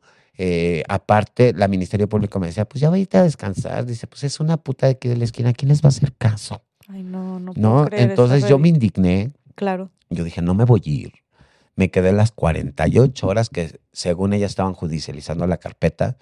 Y pues yo dije, me espero. No me quisieron dar nada de información durante esas 48 horas. Imagínate el miedo, no ver qué iba a pasar. No me querían dar información. Paola, no ¿qué pasó con tenía ella? dinero. La mató. O sea, no, la mató. En, ese momento se la murió. mató, sí. No la llevaron a la ambulancia, no nada. No, ya cuando llegó la ambulancia, pues ya la, la encontraron muerta. Ella, hay un video que yo grabé en la detención de este sujeto que eh, se pone como eh, asesinato de Paola Buenrostro en Facebook y ahí se ve clarito cómo eh, pues ella todavía hace su último esfuerzo de respirar Mm. y su última exhalación, ¿no? Entonces ya llegaron los policías, me dijeron que me quitara, me querían quitar mi celular, defendí mi celular y dije, no, yo soy defensora de derechos humanos, déjenme en paz, yo estoy en mi derecho de grabar, de documentar, ¿no? La acaba de asesinar, no, que vete para allá. Total, ya llegan en el MP, no me querían dar nada de información, este, pues ahí me quedé. Pasaron las 48 horas y sale la MP y me dice, pues a ver si alcanzan la audiencia, ¿no? Y me avienta un papelito ahí. Yo estaba sentada en la banquita fuera de Cuauhtémoc y faltaban 15 minutos para la audiencia. Me dice el taxista, que un taxista que me estaba acompañando y que me estaba llevando para todos lados, amigo, ¿no? De ahí del trabajo sexual.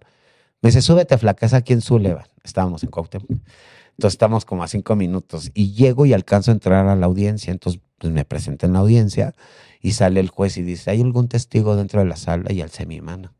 Y le dice al MP, ya se sabe el protocolo Ministerio Público. Y se retira el juez, se acerca al MP y me dice, te invitamos, no, te solicito a que te retires de la sala para que no contamines la audiencia. Contamines. Yo no sabía de leyes, yo no sabía eh, de procesos judiciales, ¿no? Eh, mi lógica decía, este cuate va para la cárcel. Confié en ese momento en las autoridades, dije, ok, me salgo, en algún momento voy a pasar a declarar.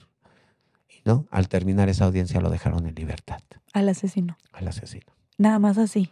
Sí, porque el juez no encontró elementos para procesar y vincular a proceso. ¿Por qué? Porque hubo corrupción, no hubo declaraciones, no hubo pruebas, eh, no hubo este pues un examen médico para él, un examen de, balística, ¿no? Para ver si traía pólvora, o sea, nada, no le hicieron nada porque el señor se negó en su derecho a no hacer nada. Pero el MP puede pedirle a un juez obligarlo a que se haga esas pruebas. Claro. No, porque está en un proceso para judicializar. Y eso no lo hicieron porque recibieron lana. Claro. ¿No? Entonces, pues, y más que decían, pues, ¿quién la va a reclamar? Es de Chiapas, trans, no la quieren, este, están las trabajadoras sexuales, pero ya las corrí, ¿no? Está sola. Está sola, este cuate me va a bajar algo de dinero, ¿no? Claro. Era ex militar, trabajaba como seguridad privada. No, qué cochinada. Entonces, pues ya empecé a pelear. ¿Paula era muy amiga tuya? Sí, sí. Me regresé ese día de Sullivan cuando dejaron en libertad al asesino a, la alcaldía y les dije, vengo por Paola. No, no te la vamos a entregar porque no eres su familiar me vale tres cuartos, pero tú me la entregas y si no, ahorita te voy a hacer un despapalle en insurgentes con 500 trabajadoras sexuales, porque tú ya dejaste en libertad al asesino y no me quieres entregar a mi amiga para darle una cristiana de sepultura. No, no es necesario, Kenia. Ahorita te la entregamos, mira, pero entiéndenos, ¿no? Este, mira, vamos a hacer una cosa, no la cremes y no la entierres fuera de la Ciudad de México. Entonces yo acepto, me entregan el cuerpo, pido una funeraria, sin ni un peso la pedí. Yo les dije, vénganse, la vamos a hablar dos noches. Durante esas dos noches yo les voy a juntar la lana. Y, fue como misión del servicio. Okay. Llegó la funeraria, retiramos el cuerpo y después de dos noches de velación íbamos rumbo al panteón. Y dije, pues vamos ahí al punto, ¿no? Le hacemos una guardia de honor a las trabajadoras sexuales, un aplauso y nos lanzamos para el panteón. Y en eso alguien me dijo, Kenia, si vas a hacer tu desmadre, hazlo bien. Y yo sí, ¿verdad? Pero yo me sentía en shock. Yo sentía que flotaba sentía que cuando hablaba con la gente sentía como un velo blanco, me sentía con mucho miedo, con una presión aquí, no sabía qué hacer, no tenía dinero ni para comer. Este, aparte dije, si ya lo dejaron en libertad, yo no puedo venir a parar aquí al trabajo sexual, me va a venir a matar, ¿no? Entonces toda esa incertidumbre de no saber qué iba a pasar, pues me empezó a embargar. Y de haber perdido a tu amiga. Y mi amiga, el duelo, el gasto de la funeraria, ¿no? Que me estaban cobrando, bueno, me cobraron 28 mil pesos esas dos primeras noches. Oye, la impotencia, la, de, la injusticia. La discriminación, ¿no? el que me quedara sola. Porque, no, hombre, fue, fueron momentos difíciles. ¿Puedes decir que es lo más difícil que has tenido que pasar? Sí. Digo, porque vaya que has pasado por sí, cosas Sí, porque me cambió mi vida. Esto sí me cambió mi vida. Y bueno, pues ya con esto eh, me avanzo y le digo al de la funeraria, síguete, insurgentes. No, sí, pero yo me, me paso, tú te bajas, haces tu despapalle, porque si no me pueden quitar la carroza, ¿no? Yo no, yo no, yo no me voy a manifestar contigo. No, no, no te preocupes, tú te estacionas adelante y todo. Y justo cuando íbamos pasando insurgentes, en medio de insurgentes le quité la llave, me bajé y bajé el ataúd. ¿El ataúd? El ataúd. En plena calle. Un miércoles a la una y media de la tarde plena avenida Insurgentes. Empezó a llenarse de gente, llegaron medios de comunicación, helicóptero, y me decían los medios, ¿es virtual tu ataúd? No, mamacita, ábrelo. En estas condiciones, Paola viene a manifestarse porque todavía ni se enfría y ya su asesino lo dejaron en libertad por la corrupción. Y México nos invisibiliza, todo el tiempo vimos, y fue cuando le grité al mundo y a la sociedad que estaba cansada. Exploté en ese momento. Llegaron los granaderos, nos repliegaron, nos jaloneamos el ataúd, les ganamos y nada más íbamos como 12 trabajadoras sexuales. O sea, las trabajadoras sexuales estaban todas ustedes protegiendo el cuerpo de su amiga. Claro, Y cerraron la calle a modo de protesta para exigir justicia Claro. por el transfeminicidio de Paula. Ya Ni siquiera había la terminología de transfeminicidio. Yo la empecé a hacer ese día. tú la empezaste a hacer Sí, ese yo día. dije, esto es un transfeminicidio. Wow. No, porque no, o sea, decían, ay, los periódicos pusieron hombre vestido de mujer asesinado, hombre con falda, ¿no? Jotocidio. De Ay, hecho, no. se inició una carpeta en el COPRED hacia medios de comunicación, inició una carpeta en derechos humanos por la violación de derechos durante el proceso. Este, aparte, empecé a buscar justicia. Una organización X Justicia me dio una representación legal y es cuando logro la jurisdicción del caso. Me reconocen ya como testigo y víctima indirecta. Este, empiezo a tener acceso a la carpeta, giran orden de aprehensión a los 17 días después de haberlo dejado en libertad, que hasta la fecha no la han ejecutado. No la han ejecutado. O sea, sigue libre. Sigue libre. Y entonces a mí me empezaron a hacer valoraciones de impacto y de riesgo. Y el MP determina que si requiero de una escolta, porque me quedé sola, no tengo otra actividad más que el trabajo sexual, este hombre quedó en libertad, ¿no? Estás en riesgo. En riesgo.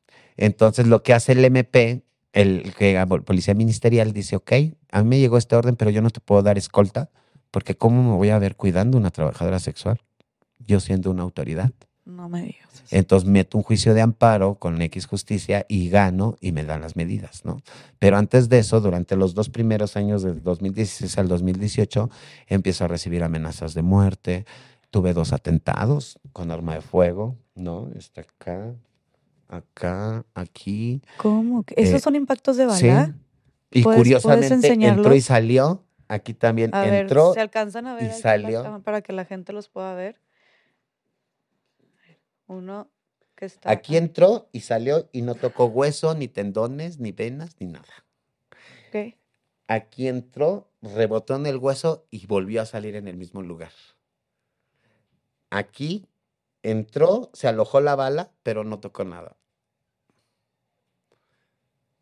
¿No? Entonces, cuando empieza a pasar todo esto, las amenazas, sola, sin seguridad, sin tener trabajo, a veces comía tortillas con sal, a veces no comía. Pues fueron momentos difíciles, duros, ¿no? Duros que me, me enseñaron cosas de la vida, cosas reales. Y bueno, pues esto, empecé a dar entrevistas, conferencias, me decían, regálanos una entrevista así. Yo te platico cómo se vive como mujer trans, pero tú invítame a comer y dame para mis pasajes y con gusto voy. Y así viví dos años, Dos años. dos años. Los dos primeros años y en el 2018 me mandaron una corona de muerto a mi domicilio con mi nombre Ay, no me... y después eh, tuve que salir a Oaxaca y me hablan y yo vivía con una mujer que yo les daba asilo a las mujeres en mi casa y vivía conmigo una que se llamaba Pamela y me hablan y me dicen que fue, la mataron adentro de mi casa en mi cama, En tu, degollada. Entonces tuve que salir expulsada de ese domicilio. en tu casa. Porque tú le estabas dando asilo a mujeres, a mujeres trans. Entonces me voy de viaje. ¿Crees que haya sido un mensaje para ti o algo en contra de yo ella? siento que pensaron que era yo. Ok. Yo siento, no sé, ¿no? Todavía está en investigaciones en el Estado de México, pero de ahí salgo desplazada y es cuando ya el mecanismo de protección de defensores de derechos humanos me empieza a dar medidas. Ahora sí. Y ahora, ahora sí, sí. con el juicio de amparo que gané porque me negaron las medidas cautelares por el MP, se me, con- se me da, asigna una escolta personalizada Ok. que hasta la fecha es la que traigo. Después viví mucha revictimización porque el mismo de- director de jurídico me decía, a ver, si no te dejas valorar cada tres meses el impacto de riesgo, entonces te puedo quitar las medidas porque las medidas caducan. Ellos lo que querían era revalorarme para decirme, ya no tiene impacto de riesgo y quitarme las medidas. ¿Pero a qué se refieren con impacto de riesgo? O sea, sí, que ya no hacerme estás- una entrevista y, y ver si todavía estoy en riesgo o no, si me pueden matar o me puede pasar algo Ok. pero la fiscalía es muy fácil decir, te, te hago una revaloración cada tres meses. Pero ya de tres meses, seis meses, lo máximo que es que una víctima protegía a la fiscalía, decían ya después, ya no tiene riesgo. Y con eso, jurídicamente se respaldaban para quitarte la protección. Entonces, como a mí me empezó a, a valorar el mecanismo, y cuando me piden esta valoración en la fiscalía, digo, yo no te voy a, me voy a dejar valorar por alguien que me violentó. Si quieres mi valoración, pídesela al mecanismo, que es gobernación. Ok. Entonces gobernación dice, sí, yo tengo la valoración y es válida. Y Mm. para nosotros ella tiene riesgo hasta que no agarren al asesino. Y entonces empiezan a desplegar medidas cautelares. Me pusieron chapas de seguridad en todos mis domicilios, mallas sinclónicas, eh, cámaras de seguridad. Tengo visitas bitacoradas por la Secretaría de Seguridad Ciudadana, tengo botón de pánico, eh, o sea, ya tengo todas las medidas, ¿no? Oye, Kenia, y a todo esto, o sea, me parece, digo, mm, me quedé literalmente sin palabras ahorita que mostraste, pues todos estos, estas cicatrices, ¿no? Y lamento muchísimo, de verdad, que hayas tenido que pasar por todo esto. O sea, lamento muchísimo y, y, qué injusto, de verdad, qué injusto. Y más una persona como tú, digo, creo que nadie se merece eso, pero todavía alguien como tú que ya ha atravesado por tanto y aparte que estás, que estás buscando hacer algo bueno, me explico, o sea, ¿por qué tiene que ser así? De verdad, me da mucha impotencia.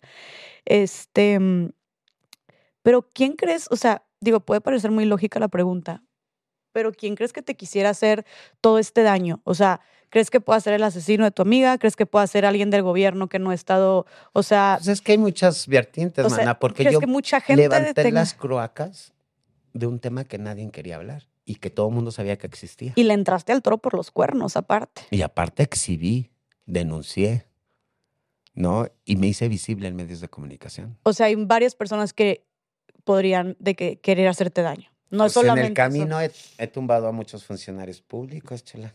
¿No? O sea, la recomendación de la Comisión de Derechos Humanos que logré, que es la 02-2019, fue dirigida a la Fiscalía, donde tuvieron que modificar sus protocolos, eh, hacer actos de no repetición, crear un protocolo, eh, hacer una reparación integral del daño, hacer una disculpa pública y reconocer la violencia que generaron. Hace un año me hizo Ernestina Godoy la disculpa pública.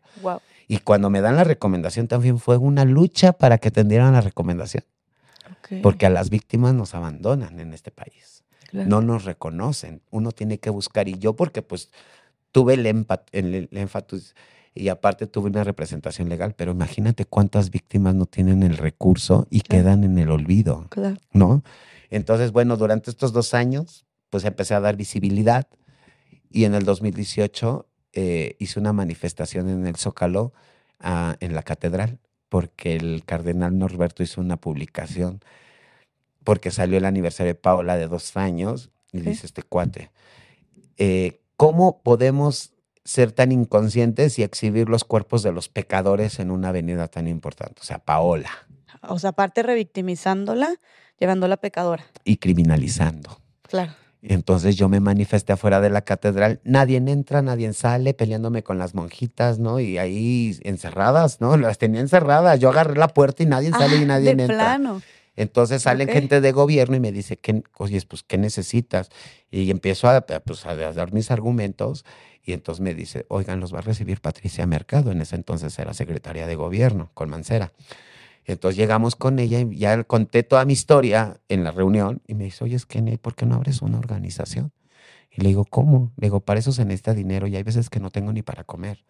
Y necesito saber leer y escribir. Yo nunca he dirigido nada así. ¿No sabías leer y escribir? No, yo hasta hace cuatro años yo no sabía leer ni escribir, nena.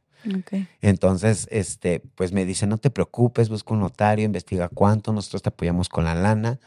Entonces yo llego con el notario y le digo, oiga, vengo por un acta constitutiva, ¿cuánto me cobra? No, pues vale tanto. Y le, medio le platiqué la situación y me dijo, no, pero te la dejo a mitad de precio, no todavía buena onda el notario, ¿no? Llego con Patricia y me digo, me la dejan a tanto. Oye, es que barata, toma el dinero, ¿no? Y regreso con el notario y le digo, ok, aquí está el dinero, ¿me entregas mi acta constitutiva? Y se me queda viendo y dice, ¿cómo? Sí, pues ya te estoy pagando mi acta, dame, dame mi acta, ¿no? Yo pensé que era como sacar un acta de nacimiento, ¿no? Ajá. Y me dice, no, a ver, espérate un momento. Me dice, cálmate. Dice, mira, tienes que hacer un objetivo, una misión, una visión. ¿Qué vas a hacer? ¿Cómo lo vas a hacer? ¿Cómo, cómo pretendes llegar a estos actores? ¿no? argumentarlo con leyes, eh, artículos. Le digo, no, pues ya valí, no sé. Me dice, ah, ok, no. Le digo, es que no sé leer ni escribir. Me dice, no te preocupes. Le habló una licenciada de él y ya le explicó y me dijo, escúchala Martita, por favor, y dile y anota todo lo que ella quiera hacer porque le vamos a hacer una acta constitutiva. Y así es como hice mi asociación. Que es la Casa, de las Muñecas Tiresias. Casa. de las Muñecas Tiresias es el nombre de la organización. Ok. De ahí se desprenden varios proyectos, ¿no? Como el, la creación del albergue Paola Buenrostro, mm. que es el nombre del proyecto. Ok. ¿No? Y que lleva el nombre de mi compañera asesinada. Paola. Al momento de abrir este espacio, pues yo logré el espacio en el 2019, en diciembre, a través de un convenio que hice con el gobierno de la ciudad, con la Secretaría de Bienestar y Desarrollo Social, la Civiso. Está aquí en Ciudad de México, ¿ok? Entonces yo llego con la titular y le digo, oye, ¿sabes qué? Tengo la necesidad, estoy haciendo este trabajo y quiero abrir un albergue para mujeres trans. Le expliqué toda mi metodología, mi idea, cómo lo pensaba operar y me dijo, claro, te vamos a apoyar y me dan un espacio por comodato. Entonces cuando me entregan el espacio en diciembre, dije, pues lo abro en un año, ¿no? Pues para que me dé chance de armarlo, ponerle mueblecitos, ¿no? Personal y el resto y el restaurante. Y pues resulta que en el 2020, el 2 de abril, pues hacen el anuncio de que se cerraban todos los establecimientos abiertos al público por la pandemia de COVID. Ok. Entonces las mujeres trans quedaron en la calle de un momento a otro porque los hoteles Ah, que cerraron eran sus casas ah, pues sí, y también sus herramientas de trabajo porque ahí metían a los clientes. Claro. Se quedaron sin chamba y sin casa de un día a otro y la jefa de gobierno no hizo nada. Ok. Entonces yo lo que hice fue decirle, ¿saben qué chicas? Pues yo tengo una casa que es para un albergue, pero no hay nada. No hay ni un plato, ni un vaso, nada. O sea, tú ya tenías estos planes de la casa. Nada más no lo habías formalizado y se te adelantaron los planes pues, por la pandemia. Entonces recibo a 18 mujeres, 18. empiezo a ver cómo consigo una estufa, cómo consigo platos, este, vasos, cucharas, un sillón, colchones, cobijas, ¿no? Y todo No, no. eso. Fue una locura, pero en tres meses armé mi primer albergue. Wow. Con una ciberescuela, biblioteca, consultorio, cocina, cuarto de tele, cuarto de lavado, oficinas, centro de cómputo, recámaras, todo. Wow. Wow, Todo. wow, wow. Y hice la creación de la metodología de intervención de acompañamiento, Ok, que es cuatro etapas. ok. ¿no? Desde que llegan las chicas inician con una entrevista, pero es ingreso, intermedio, avanzado y vida independiente. Ingreso intermedio avanzado y vida independiente. O sea, no solamente les das un hogar. No. Hay todo un, un proceso. Proceso. Ok, a ver, platícanos cómo es este Ah, pues proceso. este proceso, desde que llegan se hace una entrevista inicial para saber todas sus dificultades, sus, sus eh, necesidades, ¿no? Tanto de salud, emocionales, físicas, sociales, no culturales, todo. Y siempre rescatamos con qué quería hacer de niña, ¿no? ¿Qué te gusta a ti, ¿no? Independientemente del trabajo sexual, ¿qué es lo que quería hacer, ¿no? Entonces, desde ahí yo parto, ¿no? Yo en una buena escucha siempre pregunto esto y se les hace una ficha de identidad, eh, se les lee el reglamento que tenemos dentro de la casa, se firma una carta responsiva, ¿no? Que van a asumir, ¿no? El reglamento y todas las actividades, porque la eh, espina vertebral del proyecto es la educación, es la profesionalización. Wow. qué. Entonces, en, el- en, Porque inter- dices en- tú que a la mayoría les hizo falta eso. en ingreso lo que vemos son documentos de identidad, todos, acta, CUR, credencial de lector, O sea, que tengas todo eso oficial. oficial. Ok. Buscamos documentos escolares si es que existieron. Un certificado de primaria, de secundaria, porque sí, ¿no? O sea, ha llegado una mujer, dos mujeres ya con secundaria terminada, ¿no? Pero la gran mayoría llega sin primaria, sin saberle ni escribir. Entonces ahí ya nos damos cuenta si hay o no hay. Se hace el cambio de identidad en este primer momento, si así lo desea la chica, que dura menos de una semana el proceso. Ok. Entonces ya se les cambia el Que nombre. eso ya se puede hacer, ¿verdad? y se empieza a acceder a la salud pública, ¿no? Ok. O sea, si tienes VIH, ITS, cáncer, diabetes, lo que sea, te empezamos a llevar al hospital, te hacen un- una, una revisión general, estudios, y de ahí partimos lo que tengan que ir atendiendo y vamos dándole continuidad a todas sus citas médicas. Ok. Y desde que llegan se les asigna un psicólogo eh, que les da una continuidad clínica desde el principio hasta que salen y egresan del albergue Wow. que es la salud mental y que es el acompañamiento. Ya cubriendo todas estas necesidades, Wow. iniciamos con el proyecto, ¿no? Con la, ahora sí, con, el, con toda la metodología que es el acompañamiento y las inscribimos a través de Linea, ¿no? En, en- en primaria y secundaria, pero eh, tienen una ciberescuela y diario hay una docente que les da clases, o sea, diario hay clases en las mañanas y hay actividades todo el día. Clases y dependiendo de qué en qué nivel escolar se hayan quedado. o sea, puede hay ser cuatro enseñarles. modelos dentro de la clase. Ok. ¿no? Primaria, secundaria, prepa y universidad. Ok. Y la maestra tiene lineamientos para ir guiando esos grupos, aunque estén en el mismo grupo. Ok. ¿Y de qué edades son más o menos las Pues, chicas? Las todas. chicas llega- me han llegado desde 14 años hasta 60, 70 años. Ah, wow. O sea, yo no me preocupo en la edad, ¿no? Ok.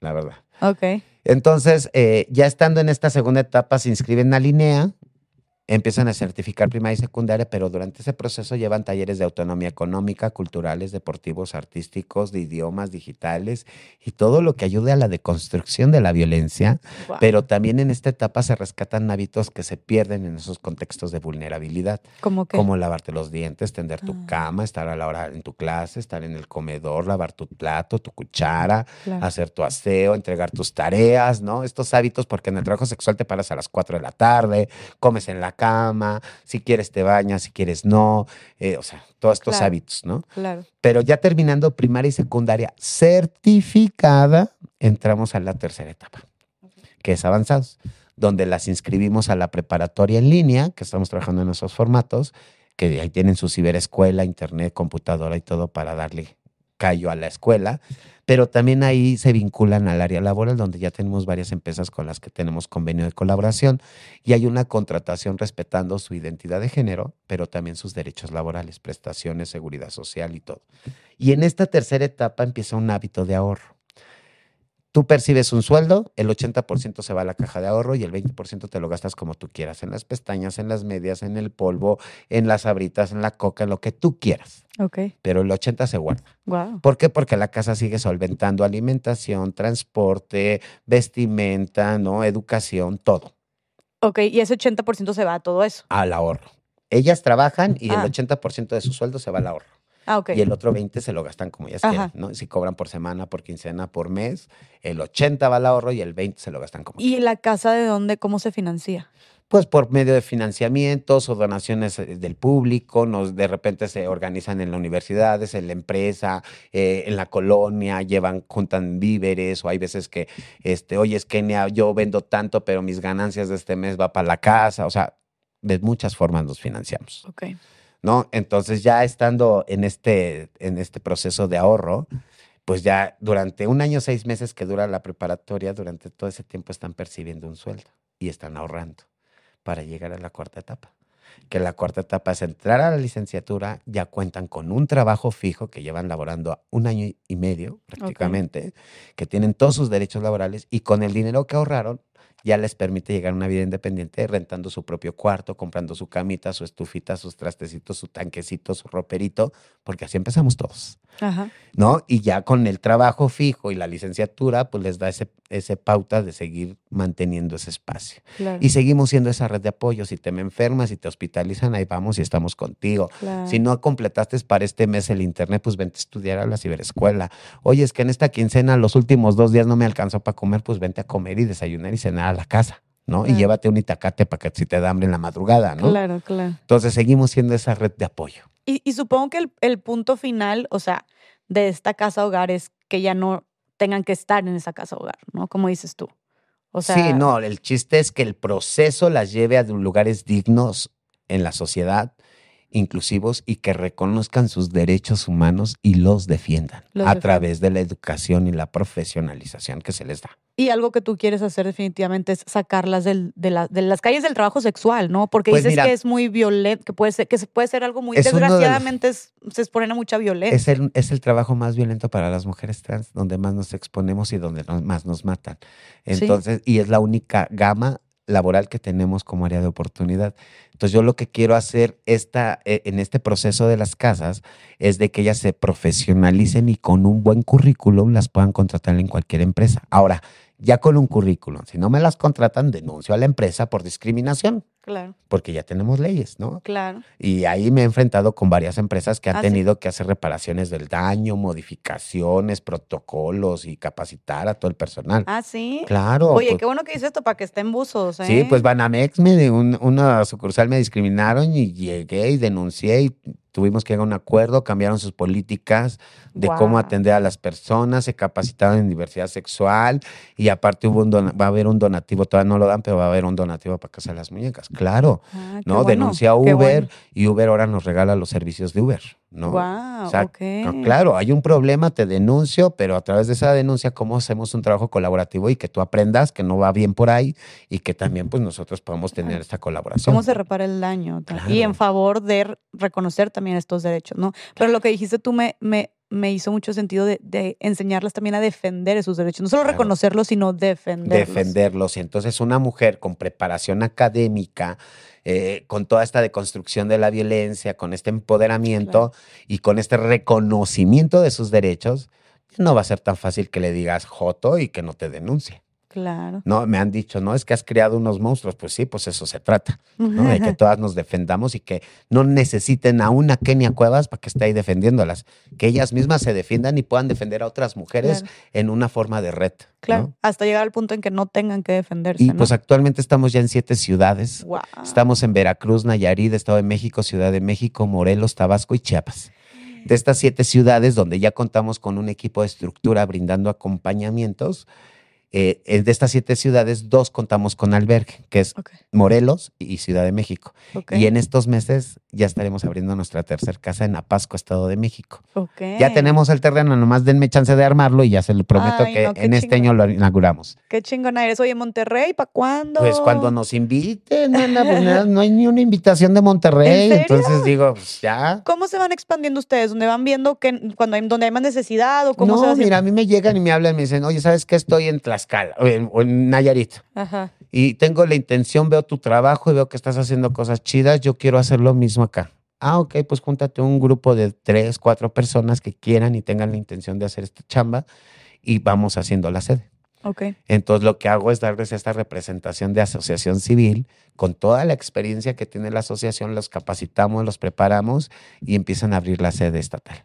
Ok. Nombro un nombramiento de tú eres el coordinador estatal, tú eres de comunicación, tú eres de diseño, tú eres de esto, tú eres del otro y de esa forma vamos creando, ¿no? Esa red de comunitaria, ¿no? Ok. Y así es como he abierto en todos los estados. Wow. Y en cada estado que llego empiezo a trabajar con instituciones públicas, sensibilizando, capacitando, promoviendo, haciendo protocolos, cambios, eh, denunciando. Y pues ya en todas esas ciudades me tiemblan cuando me ven por ahí. Ándale.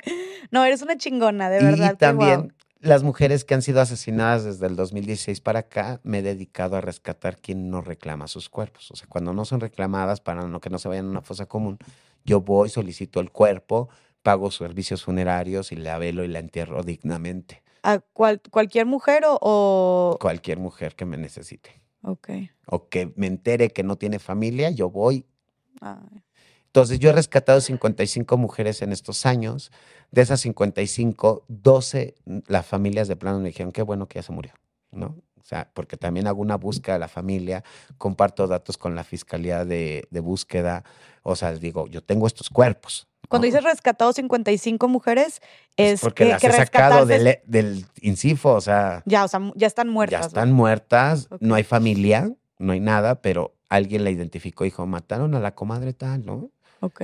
Pero nadie va y ya dos días lleva, ¿no? Y ya llegó yo, soy Casa de las Muñecas.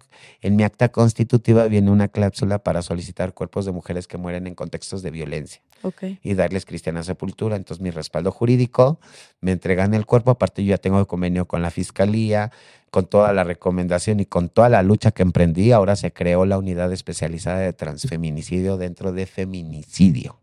Wow. ¿no? Se está armando el protocolo y firmé convenio con la fiscalía. Qué chingón.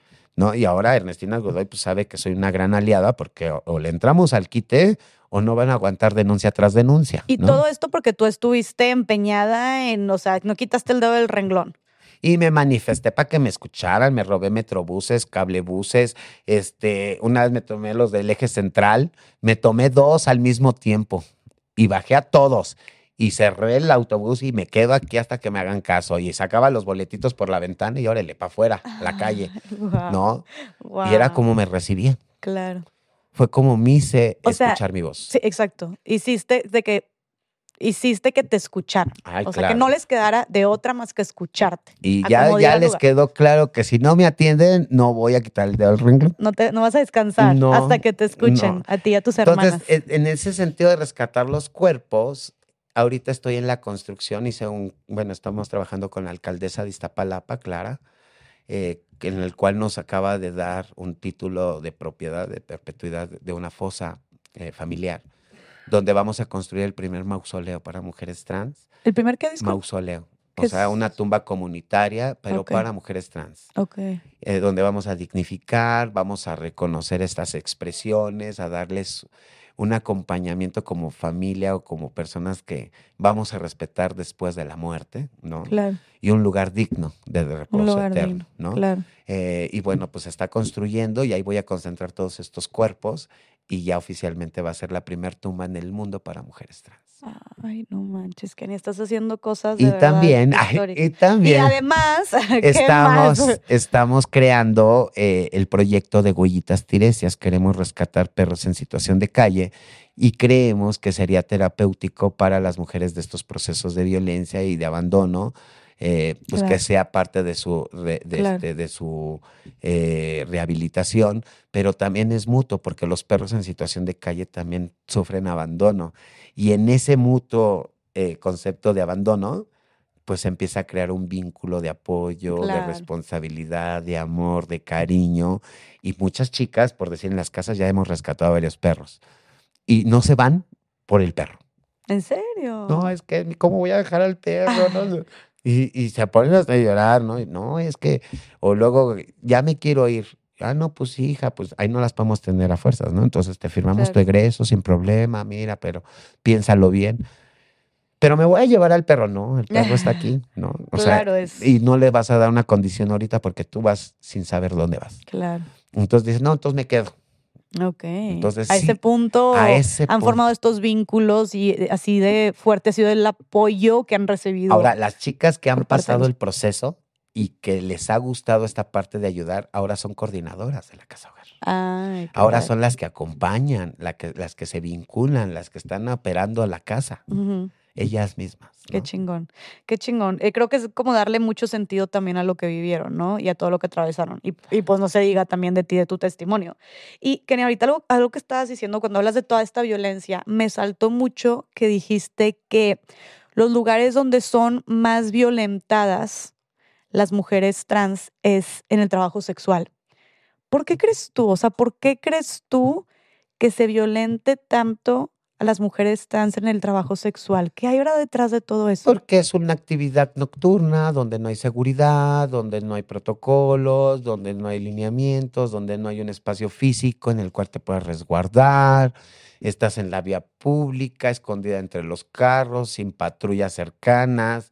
Entonces, esta violencia sistemática y también la transfobia, ¿no? Que es, es el primer motor para asesinatos de mujeres trans, ¿no? El hecho de que seas trans, con eso es el simple hecho que te matan. ¿En serio? Sí, porque pues o hay un trauma o, o- o- o no un reconocimiento de esas personas, ¿no? Porque pues igual querían ser trans y nunca fueron. ¿no? Entonces, ha habido mujer, personas que han violentado a una mujer trans porque ellos querían ser eso y se colocaron en ese estatus de confort, de que si yo salgo de este lineamiento, entonces pierdo mi herencia, pierdo a mi familia, pierdo todo, Claro. ¿no? Les da mejor- coraje. Mejor hago una familia, construyo hijos, nietos, ¿no? Eh, toda una familia. Y en las noches o la, en rumbo al trabajo, pues me doy mi escapadita, ¿no? A escondidas. ¿no? Ok. Y esa es la doble moral que se ha ejercido toda la vida. Porque nuestros clientes son licenciados, políticos, doctores, abogados, ingenieros, No doctores. Que tienen su vida por aparte, Claro. muy maquilladita, muy en lo tradicional. Yo me he encontrado clientes en la iglesia de San Hipólito. No me digas. Te lo juro, así de, Ah, Y veo que viene con la esposa y yo, ay, fijo turismo, y el otro por atrás, "Ay, no, Ah. no, no".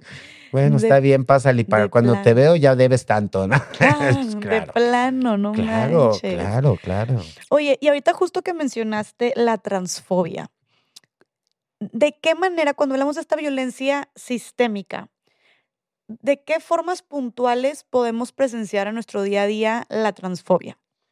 Pues cuando te genera alguna inquietud, molestia, el estar cerca de una persona trans o el hablar del tema, no te genera incomodidad, disgusto, enojo, esos son síntomas de transfobia. ¿no? O de homofobia cuando hablas de un hombre gay, o de lesfobia, ¿no? Cuando hablas de una mujer lesbiana. Estos, estos sentidos y este lenguaje corporal que se genera, eh, pues es un detonante de visibilizar la transfobia, ¿no? Cómo se generan esos cambios por el tema. ¿Y por qué dices que es una violencia sistémica? O sea, ¿de qué manera le podrías dar ejemplos puntuales de las violencias en distintos ámbitos de la sociedad que vivan las mujeres Pues trans? en la educación, en la salud, en la vivienda, en el trabajo, en la seguridad, eh, en la identidad, ¿no? O Eh, sea, en la identidad de que no se les reconoce, en el trabajo de que tal vez te, No sean te dan ex- trabajo. que te discriminen, No en la te- salud que no, que te cobren por tener, este, darte este tratamiento. No, más bien, ¿O eh, es que mira, eh, el hecho de que te violentes sistemáticamente las instituciones es de, de que hay una barrera desde que llegas. Ok. Desde que llegas, ¿cómo te llamas? ¿No? Cualquier cosa. Ah, este, Juan Pérez, ¿no? Eres tú, ¿verdad? Y pues tú ves a una mujer enfrente y obvio esto te ridiculiza, te, te intimida y entonces una mujer trans no va a soportar una violencia de esas. Lo que hace se da media vuelta y jamás vuelve a regresar a esa institución. Ok. Entonces es por miedo a la discriminación, al rechazo, a la, al que te exhiban, Claro. ¿no? Y que no reconozcan que están viendo una mujer y que aquí puedo entender que diga Juan Pérez, pero te digo, ¿usted es la señorita Pérez? Ajá. Y no quita nada, ¿no? Ajá. Entonces creo que esto pues va deteriorando la credibilidad de las mujeres trans hacia las instituciones y el acercamiento. Entonces si tú me dices, pues necesito un acta, pues, ay, no sé sacarla y no quiero ir, ¿no? Porque desde que entre me van a decir usted es hombre. Y eso te aleja de tantas cosas, Estas cosas y aparte te va creando en un círculo o en un mundo te donde aísla. pues ahí en el trabajo sexual no necesitas una identidad. Claro. Si te enfermas, pues vas al similares, ¿no? Ujú. Si necesitas dinero, no vas al banco y pides un préstamo, le pides a la hermana, ¿no? Porque le fue bien en la noche, Claro. ¿no? Si necesitas estudiar, pues llegas a la escuela y el bullying, ¿no? Entre los compañeros, los maestros, el director, que no puedes pasar maquillada, que no puedes pasar con falda, ¿no? En los trabajos, pues en qué baño vas a entrar, qué va a decir, cuál es la imagen de mi empresa, ¿no? Entonces, todo esto es sistemático. Claro. Y tiene que ver por cómo se fue construyendo los estereotipos en una sociedad que alguien en la historia dijo que una mujer debe de usar pelo largo, maquillarse, usar falda, ser femenina, sumisa. Y dijeron que los hombres tenían que ser machos, proveedores, eh, cuidadores, ¿no? Que no deben de llorar. Y lo que fuimos haciendo en la historia fue haciendo mujeres abnegadas y hombres mutilados sentimentalmente. Porque ningún hombre llora. Y si llora se ridiculiza Porque esos sentimientos no los puede sacar a flote, porque eso no lo puede vivir una mujer, siendo que todas las personas somos diversas. Todas las personas tenemos diferencias en la comida, en el gusto de la vestimenta, en el de gusto de cómo arreglarnos el cabello y todos vamos creando una identidad. Todas las personas, ¿no? Que a lo mejor nosotras construimos una identidad basada a que no nos identificamos, ¿no? Con este, con este sexo con el que portamos y lo que hacemos es una transición para identificarnos y Claro. colocarnos. Claro. Y eso es criminalizado por la sociedad. Porque eres un pecadora, porque eres drogadicta, porque eres trabajadora sexual, porque eres promiscua, Porque eres enferma mental. porque eres enferma mental. Por eso nos decían locas, Ujú. porque consideraban dentro de las enfermedades mentales la transexualidad Ok. que en el 91 fue quitada, ¿no? Y se deconstruyó eso. Sin embargo, el concepto se quedó, por eso es que a nosotras nos dicen la loca. Claro. Y no tiene que ver nada porque seas loca de, ay, desatada, sino loca porque estás loca mental, porque estás renunciando y cambiando de sexo. Claro. Mm. ¿Qué le dirías tú a todas las personas que dicen que las mujeres trans no son mujeres? Pues yo les diría, híjoles, pues que independientemente si soy mujer o no soy mujer, soy un ser humano que ríe, llora, caga y se echa pedos igual que tú y que yo, ¿no? Y que todos vamos para el mismo yo. Y que en ese sentido todos tenemos los mismos derechos, tú y yo, porque una constitución nos los respalda. Y que a mí no, ni te debería de interesar, ni me debería de interesar qué te gusta, qué me gusta, cómo te metes, cómo te lo metes, de qué tamaño. Lo que me debería interesar es que eres un ser humano, que tienes eh, derechos y que para mí debes de ser respetable. Exacto. Que tienes dignidad. Dignidad, nada más. Es Claro. lo único que deberíamos de ver, claro. porque el respeto al derecho ajeno es la conservación de los dientes, perdón, es el derecho a la paz. no, pero me encantó porque tú también dijiste hace- eh, cuando empezamos, tú dijiste, yo lo que quiero, o sea, no que me reconozcas, no, respétame, respétame. Y a ver, eso es, eso es, es algo como un principio tan básico de Y luego convivencia. te dicen, ¿y cómo les digo, no? Ah, Chihuahuas, pues ¿cómo? ¿No? Pues tú cuando conoces a un amigo en la universidad le dices, ¿cómo te llamas, no? Ajá. Y ahí queda la presentación. ¿Tú por qué me tienes que decir cómo te digo, cómo, cómo te nombro, mujer o hombre? Si eso no te interesa, Ok. ¿no? Si tú me preguntas, ¿cómo me llamo? Pues me llamo Kenia. Y tú ya asumes que te estoy diciendo que soy una mujer. Pero entonces, si alguien te pregunta como, o sea, por ejemplo, porque sé que ahorita también son como temas delicados y hay mucha gente que tal vez también pregunte desde el no quiero cagarla, ¿sacas? Entonces, por tú que te digas, ok, ¿cómo te llamas? Kenia. Pero como quiera, está mal que, que te pregunten de, oye, pero ¿cómo, cómo te Yo identificas? lo que he O cómo- observado o sea, es que hay dos formas de discriminación. Ok. Una con dolo, que es cuando la persona está formada, sabe perfectamente lo que está haciendo y para mí eso tiene una repercusión contundente. Claro. Hay denuncias, hay consejos, hay comisiones, hay fiscalía en el cual esa persona puede ser castigada. Ok. Pero las personas, como dices tú, que lo hacen sin dolo, que lo hacen por ignorancia del Ajá. tema, y yo me he acercado con ellas, yo creo que ahí entra mi empatía, ¿no? Porque me he encontrado a la de las quesadillas, a la de la recaudería, a la de la tienda, que me dice, joven, ¿qué más quiere, no? Ay, no me diga joven, mire que mi dinero y mi trabajo me ha costado, yo soy una mujer trans, fíjese que en la Ciudad de México ya reconocen el cambio de identidad, mire, le voy a enseñar mi credencial, ya soy mujer, mire.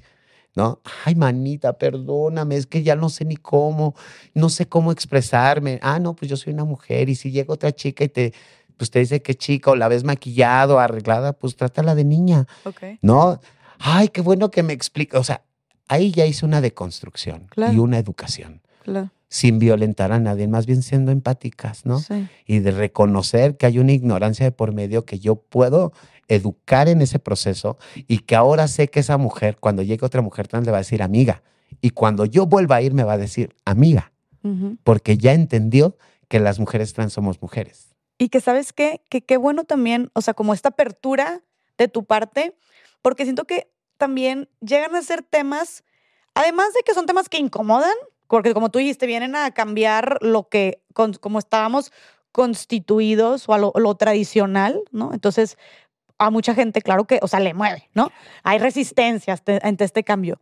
Entonces, siento que esta parte de que incomodan tanto hace que mucha gente diga, ¿sabes qué? Yo mejor ni hablo de esto, o ni me meto, o ni le entro, o ni me informo. Y eso, por ende, como dijimos, lleva a la ignorancia, por ende lleva a, como dijiste tú, tal vez no intencionalmente, pero también cierta discriminación. Entonces, ¿qué le dirías tú como a las personas que justo como tal vez no quieren meterse en estos temas o le sacan la vuelta o piensan que son muy complicados? O sea, ¿cuál es la invitación? Pues la invitación es que nos demos la oportunidad, ¿no? Nos demos la oportunidad de conocer nuevas realidades, nuevas personas, nuevas expresiones y que somos parte de una sociedad. La verdad es que nosotras siempre hemos existido. Claro, Que siempre nos invisibilizaron fue diferente. claro. Que ahora salimos a las calles y decimos somos esto y entonces no lo puede entender una sociedad. claro. ¿no? Pero entonces yo les diría, pues que nos sensibilicemos, que preguntemos, que investiguemos sobre estos temas. Si no quieres acercarte, está bien, y yo respeto esa parte. Pero sí ponte a leer tantito, ¿no? Busca información real, eh, este, investigaciones que te den esa, ese panorama de que esto es únicamente una expresión, o sea, todas las personas nos expresamos de distintas formas. O sea, a mí no me gusta el mole verde, pero a ti sí, y no por eso me vas a discriminar, Claro. pero porque en la sexualidad sí. Está bien fuerte, ¿no? Como, porque aparte la- también lo que yo he llegado a decir a veces es como, cuando veo a personas haciendo comentarios transfóbicos, yo neta les digo, güey, ¿y, ¿y en qué te afecta? O sea, neta, ¿qué, ¿O qué ganas? qué te no? importa? Sí, ¿qué ganas? O sea, ¿de verdad te afecta de alguna manera que una persona decida... A mí cuando alguien hace un comentario así le digo, ¿sabías cuál es el peor homosexual? No, hasta te ven así, ¿no? El peor homosexual es el que defiende su homosexualidad ofendiendo o atacando a otro homosexual o otra persona de la diversidad. Y si tú vives frustrado, mijo, no es mi culpa. Yo ya me liberé. Libérate, mijo. Sal de ahí. Sal de ese confort, sal de esa frustración. Y si sales, vas a ser feliz. claro. Y la felicidad te va a dar esa apertura para ver a todos bien y aceptar todas las realidades. ¿No? Es como eh, los estereotipos, ¿no? O sea, no por el hecho de que a mí no me guste vestir con vestidos, zapatillas, medias, uñas largas, maquillaje, pestañas, voy a ser menos mujer. ¿No? O las Claro. mujeres que están amas de casa son menos mujeres que la que está en la oficina súper mega arreglada. Perdón, no. Somos mujeres y por eso nos damos el valor, por ser seres humanos. Sí. Entonces no tiene nada que ver cómo te veas, cómo te expresas, lo que hablábamos al principio. He ido a la cena de Force con pura personalidad, gente súper millonaria, que iban con vestidos de etiqueta y yo iba así. ¿Por qué? Porque a mí no me hace ni esto ni nada. A mí lo que me hace ser quien soy es esto de aquí. Es mi esencia y es esta mujer que dice, hoy soy mujer y tengo todos mis derechos, ¿no? Me encanta, eres una chingona, de verdad, qué inspirador. Este, Kenia, también no quisiera dejar de tocar el tema de, creo que la gente, y, yo a mí me ha pasado con familiares, con amigos cercanos, no entienden el, el peso tan grande de sus comentarios transfóbicos. O sea, como, ¿cómo hacerle ver a la gente que de verdad no se quede en un comentario, que detrás de ese comentario existe toda una cultura, existe toda una forma de pensar que discrimina y que violenta sistémicamente a las personas trans o a las personas de la comunidad y que eventualmente esto está ligado a que existan crímenes de odio, a que existan estos transfeminicidios, a que exista toda esta violencia que viven las personas de la comunidad, ¿no? Entonces, como yo quisiera, o sea, ¿qué le tienes tú que decir a la gente que hace estos comentarios que tal vez se les hace muy fácil, como decías tú, ay, el jotito o el puto o lo que tú quieras, pero ¿qué hay más allá de esos comentarios? O sea, ¿cómo Yo llegan a afectar? Que estos comentarios los hace partícipe de un crimen, ¿no? Porque lo que hacen con estos comentarios es que estas mujeres vivan desigualdad, violencia, discriminación, contextos y cuadros de vulnerabilidad extrema, ¿no? Y de violencia extrema que las pueden llevar a la muerte. Y tú eres parte de esas personas, ¿no? Eso es la realidad. Indirectamente, como, a- como peca el que mata a la vaca, como el que le agarra la pata, mijo, ¿no? Claro. Y esa es una realidad. Entonces, tú con estos discursos lo que haces es que cuántos suicidios tenemos en la comunidad. Ah, en la comunidad trans hay demasiados suicidios, ¿verdad? Demasiados. Y tiene que ver por estos comentarios transfóbicos que a lo mejor tú lo hiciste en el momento para hacer sentir mal o para visibilizar o exhibir a alguien, ¿no? Para también en, dentro de tus grupos o sentirte el mero mero, ¿no? Pero sin querer estás mandando a esa persona a que viva tristeza, abandono, eh, desigualdad, discriminación y todos estos contextos las lleva a la muerte. Y entonces eres parte de estos asesinatos. y que ni siquiera tienes que haber, para ser parte de, ni siquiera tienes que habérselo dicho directamente. Si lo dices a sus espaldas o como dijiste tú, el papá que se lo dice a los hijos o con los, la abuelita de amigos, sigue siendo cómplice de esta discriminación y de esta violencia porque sigues formando y permeando esta cultura, de, esta cultura transfóbica. ¿no? Entonces, tal vez no lo dijiste tú directamente, pero así, eh, o sea, ese, así permeaste y fuiste este, parte de que se desenvolviera con tu familia, con tus amigos, en tu trabajo, y luego una de esas personas va a ir a hacerle ese comentario, o una de esas personas va a ir y violentar a una persona trans. O sea, también, Y que no es castigable, ¿no? Por eso se creen con el derecho. Ajá, No, obvio, por eso luchamos por la ley de discriminación. Hemos avanzado mucho legislativamente, hemos avanzado mucho en las instituciones, hemos avanzado mucho en la sensibilización y en la visibilidad de las personas trans. Y creo que eso, a pesar de que hemos avanzado, y obvio, no disminuye, o sea, no ha disminuido a su totalidad la discriminación y la violencia. Ha aportado, ¿no?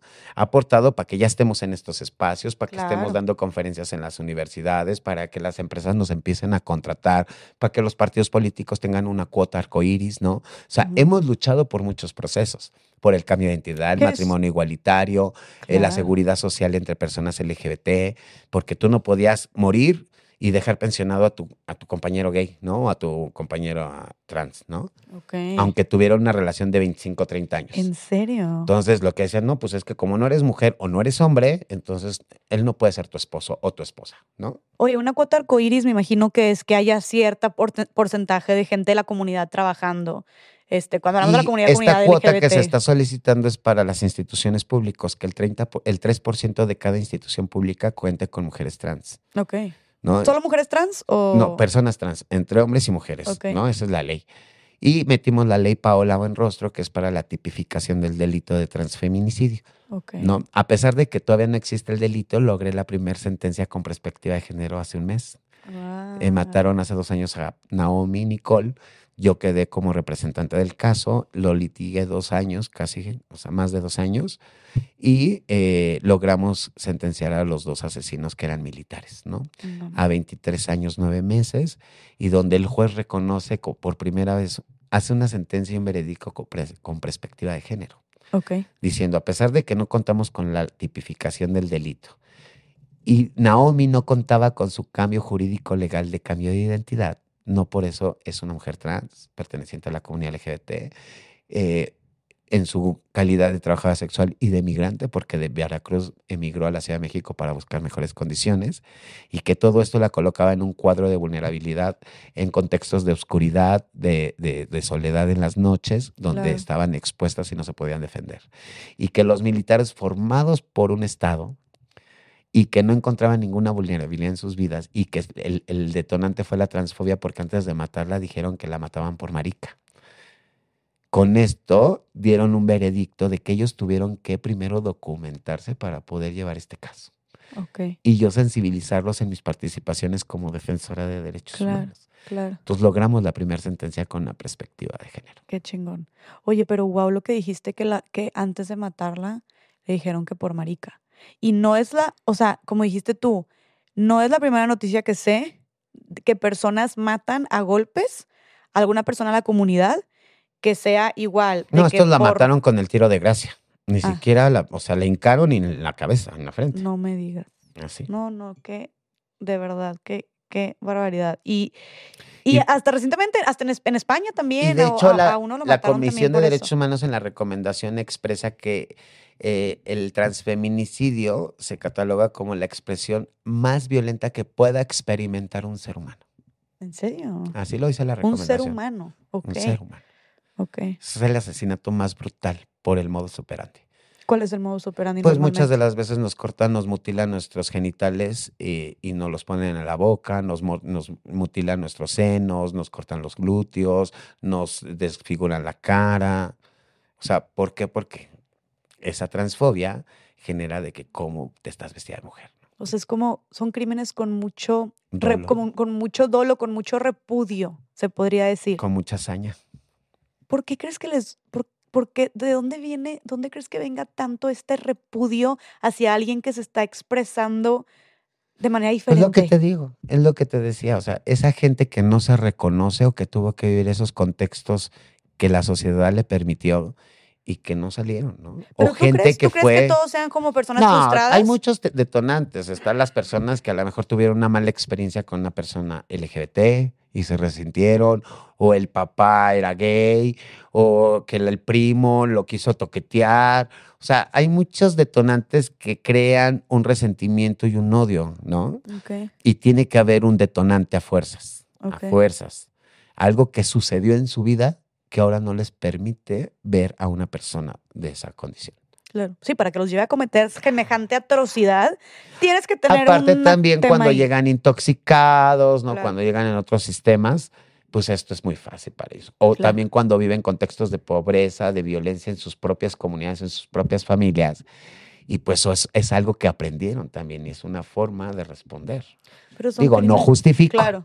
pero son detonantes sociales, culturales y, dificultades que no nomás vivimos las personas trans, o sea, cuánta pobreza extrema hay, cuánta desigualdad educativa hay, y no nomás para las personas trans. Y tiene que ver por un proceso sistemático, ¿no? El gobierno, cómo eh, a través de los años, pues hemos avanzado y, y, muchísimo, ¿no? A la igualdad, pero todavía hace 40, 50 años las mujeres no podían votar. Claro, claro. Pero son crímenes como muy humillantes, se podría decir, ¿no? Sí exhiben, exhiben lo, eh, lo, tu expresión, ¿no? O sea, como diciendo, ya ves cómo no eras mujer, ¿no? Y poniéndote el pene ahí, ¿no? Te voy a castigar porque renunciaste a los privilegios que nosotros tenemos como hombres, ¿no? Y obviamente el machismo también hay un factor bien fuerte, ¿verdad? El machismo, la transfobia, la violencia y las desigualdades es un cóctel divino para poder generar violencia. Claro. Este, y aparte también recalcar, que ya lo habías dicho antes, cuando hablamos de estos transfeminicidios, que en México, ya lo mencionaste, somos el segundo país después de Brasil. Después de Brasil en Latinoamérica, ¿verdad? O en el en mundo. el mundo. En el mundo somos el segundo país con más transfeminicidios. O sea, es algo demasiado grave, una cifra en números rojísimos. Pero también quería, a ver, cuando hablamos de mujeres trans en México, ¿qué tanta población trans hay? No sabemos. ¿No sabes? Nadie sabe. No hay, Nadie no hay re- sabe. no hay Ay, números. mira, es que mira, no hay registros. No hay registros, aparte, aparte el INEGI acaba de hacer un registro LGBT o quién se percibía dentro de la, comu- la comunidad LGBT, pero fue un formato digital que no llegó a todas las comunidades, imagínate los- las, las zonas rurales de los estados, las mujeres con todas estas desigualdades en esos lugares, pues no tienen accesibilidad a lo digital, a un teléfono inteligente, una computadora, un internet. Entonces nada más votaron las que viven en ciudades con ciertos privilegios o cierta Claro. accesibilidad. Y aún así fueron 5 millones de mexicanos que se percibieron dentro de la comunidad LGBT, Es un ¿no? chorro. de 120 mexicanos, ¿no? Claro.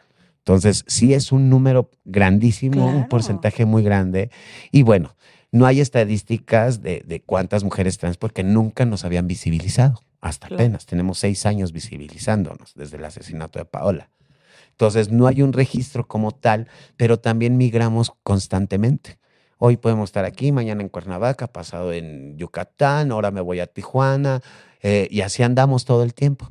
Entonces, no tenemos también un lugar de pertenencia. No podemos transitar también entre puntos. Hoy estoy en Insurgentes, mañana en Tlalpan, luego en, en División del Norte, de Zaragoza, o sea, transitamos. Claro. Entonces, Sí, es, es, Es algo- es difícil. Es, algo difícil. es Aparte, complicado. Todas esas mujeres que aún, ya que son adultas mayores, que tuvieron que renunciar a su transición para poder ser aceptadas en casas de sus familiares que nunca las aceptaron y que ya por su adultez, por los modelantes, el consumo, el deterioro, eh, todo lo que conlleva ya la adultez, pues terminan terminando dejando su transición a un lado y decir, me vuelvo otra vez hombre, me cortó Claro. el cabello para que me acepten y me den un plato de comida. No les queda de otra, haz de cuenta. Es supervivencia también, como dijiste tú. Pero qué injusto, nadie debería de verse en esa situación. Exacto. Em, Kenia, ¿qué podemos hacer antes de empezar a concluir? ¿Qué, hay- nos escuchan muchas mamás, papás, este, o futuros madres y padres. ¿Qué podemos hacer? Definitivamente está habiendo un cambio de cultura, mucho gracias a mujeres como tú, que están al pie del cañón y no quitan el dedo del renglón y sudor y sangre por la causa. Y esperamos, o estoy segura que con las nuevas generaciones van a, vamos a seguir cambiando esta mentalidad, ¿no? cambiado mucho. Tenemos que, mucho. pero como personas educadoras o cuidadores, cuidadoras de, de futuras generaciones, ¿qué podemos hacer para educar a nuestros hijos e hijas desde la inclusión, desde la tolerancia y desde el respeto para las personas trans? Pues yo creo que son valores, ¿no? Valores que no tienen nada que ver con la identidad, con la expresión, con la edad, con las dificultades sociales, ¿no? O sea, en realidad el respeto al ser humano es algo que se inculca y se amama dentro de los hogares, ¿no? El padre te enseña a respetar, ¿no? La madre te enseña a respetar.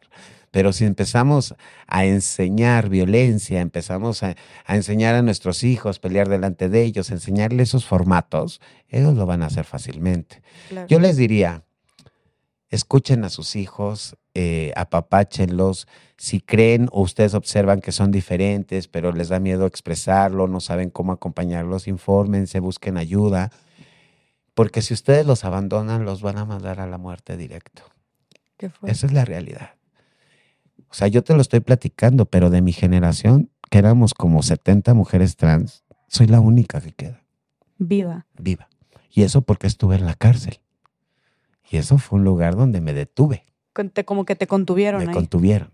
Pero las que no fueron asesinadas, otras murieron en la calle, otras por drogas, o por pasones, Suicidio. otras suicidio, otras por VIH. Y así es como murieron O todas. sea, eres la única que queda de 70. De esa generación, Wow. ¿no? ¿Qué mensaje tan poderoso le estás dando a mamás y papás que les- digas tú no los Sí, abandones? no las abandonen, escúchenlos, son su sangre, no se les olvide, ¿no? O sea, híjoles, ¿no? Yo no puedo entender si una perra va y cuida a sus hijos ahora como perra, ¿no? No deja que nadie se les acerque, los protege, los alimenta. Yo no, no cabe en mi cabeza que una madre abandone a su hijo o a su hija Claro. o que la deje a la deriva, ¿no? Claro. De hecho, yo ahora que me llevo muy bien con mi familia, que le hablo a mi mamá, mi madre ya es una mujer de más de 70 años, ¿no? Obvio, ya ella dice que no pasaron tantas cosas, ¿no? Mis hermanos siempre le reprochan. Yo soy la única que ya no. Ok. Yo ya la perdoné. Ya me perdoné y ya perdoné a todos mis agresores. Y yo ya no quiero sentir un sentimiento de odio ni de coraje hacia nadie. Porque Qué ya- poderoso, ¿eh? Ya, no. Y eso es más también hacerlo por ti. Por mí, por mi salud, Ajá. porque todos esos procesos de resentimiento lo único que me obligaban era buscar una salida fácil. Ahora no, ahora yo encontré la felicidad y esto lo hice a través de este ejercicio, porque yo tuve que perdonar a todas esas personas que me agredieron sin tenerlas enfrente, pero hacerlo de corazón.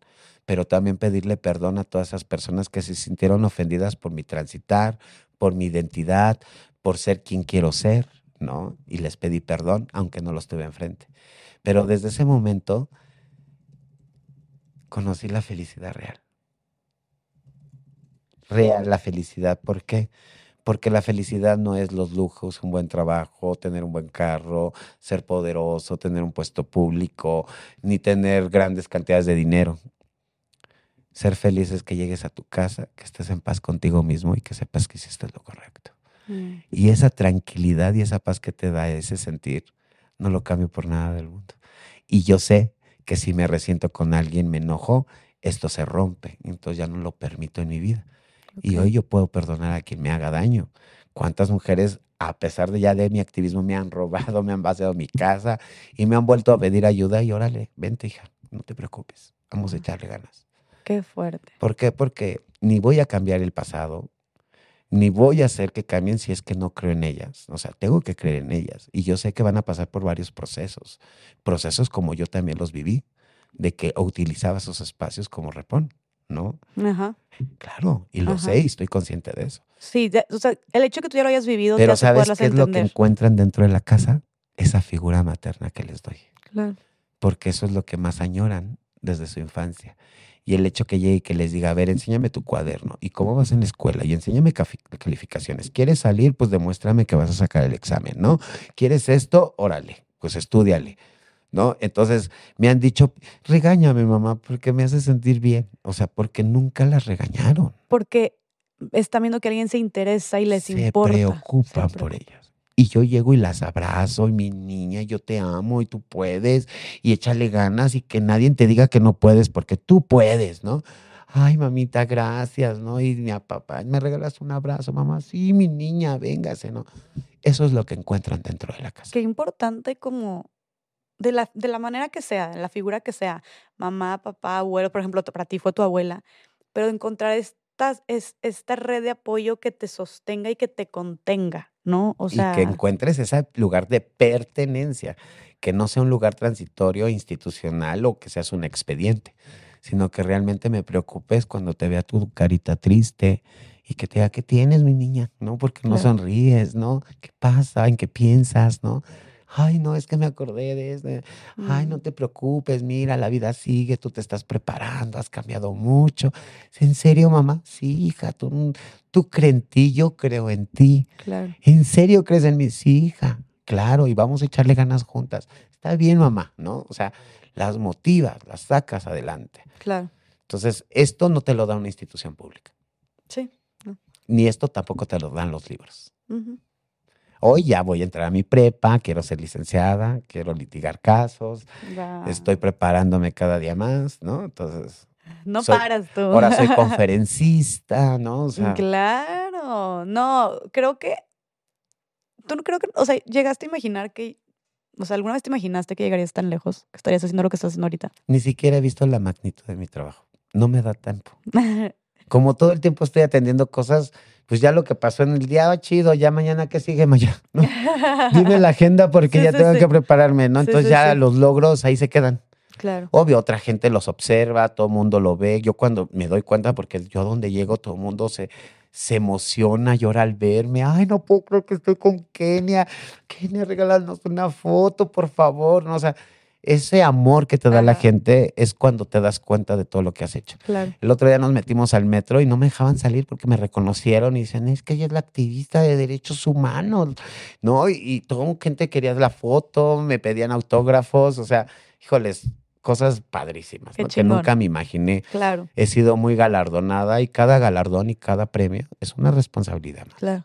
Y sabes qué? Qué chido que se esté reconociendo tanto, obviamente, a ti, pero a la causa. O sea, Totalmente. eso es un avance enorme para la causa también, para los derechos de las personas trans. Claro. Entonces, o sea, hace tal vez 10 años no te hubieras imaginado que se le estuviera dando tanta atención, ¿no? Y este tipo de reconocimiento y atención obviamente genera esta presión en que se impulsen estas agendas, que las instituciones lo metan dentro este, de sus reglamentos, de sus políticas, las empresas, que los partidos políticos lo metan a fuerza totalmente. dentro de su agenda. Entonces, Pues creo que es un avance. eso es el avance grande que hemos tenido, porque Claro. del 2016 para atrás tú buscas en internet y no hay nada. Claro.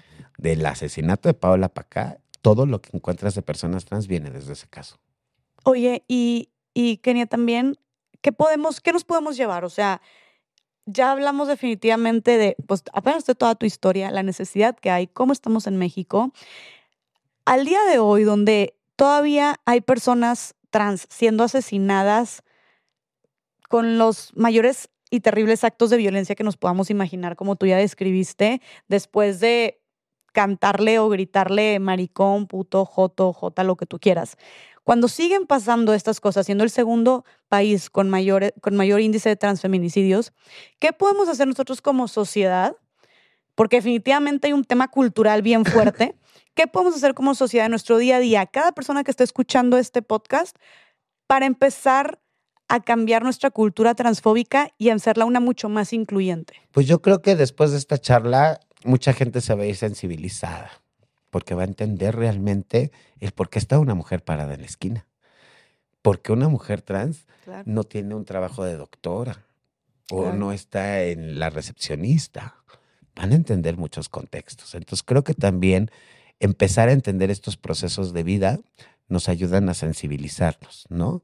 Y a entender estas condiciones de vida que se van colocando, porque aquí se colocan las vulnerabilidades. No naces vulnerable. ¿no? Y la sociedad te va colocando. Entonces, como sociedad deberíamos de estar atendiendo estos temas, que no es necesario que sea mi causa. Casa de las Muñecas ha sido emprendedora en eso. O sea, si tú eres una persona que nunca has tenido contacto con la comunidad, pues vente, conócenos, platiquemos, conoce también nuestras historias. Yo quiero conocer la tuya porque yo también nunca había estado en una sociedad. ¿no? Y cómo mutuamente nos podemos ir reeducando, conociendo, reconociendo, ¿no? Y de una manera en conjunta ir aprendiendo. Claro. Pero también podemos llevar este tema a la mesa de nuestra comida, ¿no? A nuestro trabajo en la oficina, en el baño del público, en el mercado, ¿no? Y donde estemos. Claro. Porque son temas que tenemos que ir aprendiendo culturalmente y que tenemos que ir haciendo una deconstrucción de, esta, eh, de este estereotipo marcado por una sociedad, Claro. ¿no? O sea, Claro. alguien en la historia dijo el rosa es para mujeres y el azul para hombres, y de ahí no nos quitaron. Claro. Cuando el azul puede llevarlo un hombre y el, ros- el- el azul lo puede llevar una mujer y el rosa un hombre. Claro, y no lo hace ni menos mujer, ni, menos, hombre, ni más. Exacto. Entonces Claro. sí les diría, pues que se acerquen a estas historias, que se acerquen a las organizaciones. Ahora hay muchísimas, hay muchos temas en debate, en congresos, en muchos ámbitos, ¿no? En la academia, en derecho, en psicología, en medicina, políticas públicas, trabajo social. Ya es un tema relevante. Ya existe la Universidad de Género, donde estos temas también tienen que abordarse y educar. Yo lo que impulsaría es que exista a través de la educación básica una materia de género, de identidad y de expresiones, porque así como aprendemos que dos más dos es cuatro, y eso lo aprendemos hasta la muerte, vamos a aprender que mujer cis, mujer trans y mujer lesbiana son mujeres. Y eso nos va a ayudar a encontrarnos, a reconocernos, a identificarnos libremente y con respeto. A respetar. Que el respeto se amamanta en una casa y no se aprende en las calles, ni en las oficinas, ni en los libros. Buenísimo, me fascina, Kenia. Muchísimas gracias. Este, antes de empezarnos a despedir, no sé si quieras también compartir tus redes sociales, donde te pueden encontrar, tanto a ti como sí. a la Casa Hogar. Pues estamos en Twitter como Cetiresias, arroba Cetiresias. En Facebook estamos como Casa de las Muñecas Tiresias AC. En Instagram estamos como arroba punto Tiresias. Nuestro número telefónico es el 5581-694512. Quiero mencionar que es mi número. Yo contesto, yo canalizo. A veces me tardo tantito, una hora, dos horas, porque luego me tocan podcasts como este. de dos Entonces de tres saliendo horas casi. contesto, pero nunca dejo los mensajes en visto, ¿no? Buenísimo. Siempre contesto y siempre canalizo. ¿Por qué? Porque a mí me gusta atender de primera instancia a las personas y ya de ahí darles un seguimiento puntual. Este, y bueno, pues pueden donar cosas en especie, despensa, artículos de limpieza, de aseo personal, de papelería, porque todo el tiempo están estudiando, ropa, calzado, ¿no? Ma- maquillajes. Tenemos también nuestra cuenta de PayPal, ¿no? Que nos pueden hacer donaciones que nos pueden encontrar en nuestra página de Facebook, este, el PayPal. Y también pueden donar tiempo, un saber o conocer. Si tú sabes, si eres creadora de podcast, pues puedes dar un curso de cómo crear un podcast, ¿no? Si las personas saben computación y eso lo saben y tienen una hora de su día libre, pues pónganse en contacto y esa hora pueden regalársela en conocimiento a las chicas o pueden organizarse como familia, como colonia, como empresa, como quieran y organizar un domingo de convivencia con las mujeres trans en el albergue y regalar tiempo también es una forma de donar. Claro. ¿no? Entonces hay mil formas, mil y una forma de donar a Casa de las Muñecas y de sumarse. También tenemos un área de voluntariado, eh, voluntariado que puede ser esporádico, que es cuando tú puedas, a la hora que tú puedas y, y depende de lo que tengamos. Y hay otro voluntariado de estructura, que es cuando ya te sumas a una coordinación y ya sistemáticamente estás sacando la chamba de la coordinación en conjunto con el equipo. Ok, buenísimo. Y también para las personas que nos escuchan de marcas o empresas que tú te dedicas también a dar, eres conferencista, te dedicas a poner estos temas sobre la mesa, Por favor. a sensibilizar, a visibilizarlos, a que tomen conciencia. Sabemos, como dijimos, que estos temas no vienen, están, ya están. Este, entonces, si también quieren ustedes llevar a Kenia, ya se dieron cuenta que habla espectacular, que su testimonio de vida, de verdad que, o sea, Así nos es. deja con el ojo cuadrado y lagrimoso. Entonces, si quieren también Sí, vi que llevarla. te quebraste, amiga. Ay, sí, oye, pues es que cómo no, es que cómo no. La verdad que te agradezco un chorro por, por abrirte y por esta confianza y, y por todo lo que has hecho. O sea, creo que no hay palabras, creo que eres una mujer que inspira, em, no sé, me siento muy feliz de que de que no te hayas dado por vencida, de que le hayas encontrado un propósito a todo esto, de que no solamente, a ver, la neta, simplemente tú salir adelante por ti, después de todo lo que le pasó, de- de- después de todo lo que te pasó, ya es un chingo. O sea, ya es demasiado de, como dijiste tú, de que pues soy la única que quedó de 70 de mis hermanas trans. Ahora, no solamente que salieras adelante, sino que le encontraras un sentido a todo esto y pusieras estos albergues y los hayas expandido a tantos estados y estés dando conferencias y estés metiendo estas leyes, impulsando estas políticas, que estés este, trabajando por el feminicidio de tanto de tu amiga como de muchas otras. O sea, de verdad, no, no hay palabras para todo lo que has hecho. O sea, que no solamente se quedó en ti, sino que lo expandiste. Eres una mujer histórica, así tal cual, ¿no? Y, y es un honor tenerte en Más Allá del Rosa, tenerte frente a mí, de verdad. Eh, tener a alguien que ha marcado la historia frente a mí y que ha hecho tanto por los derechos de todas las personas, ¿no? Porque también cuando, cuando hablamos de mujeres, cuando hablamos este, de derechos humanos en general, estamos hablando de, de elevar la sociedad, ¿no? Y de avanzar y de crecer juntos.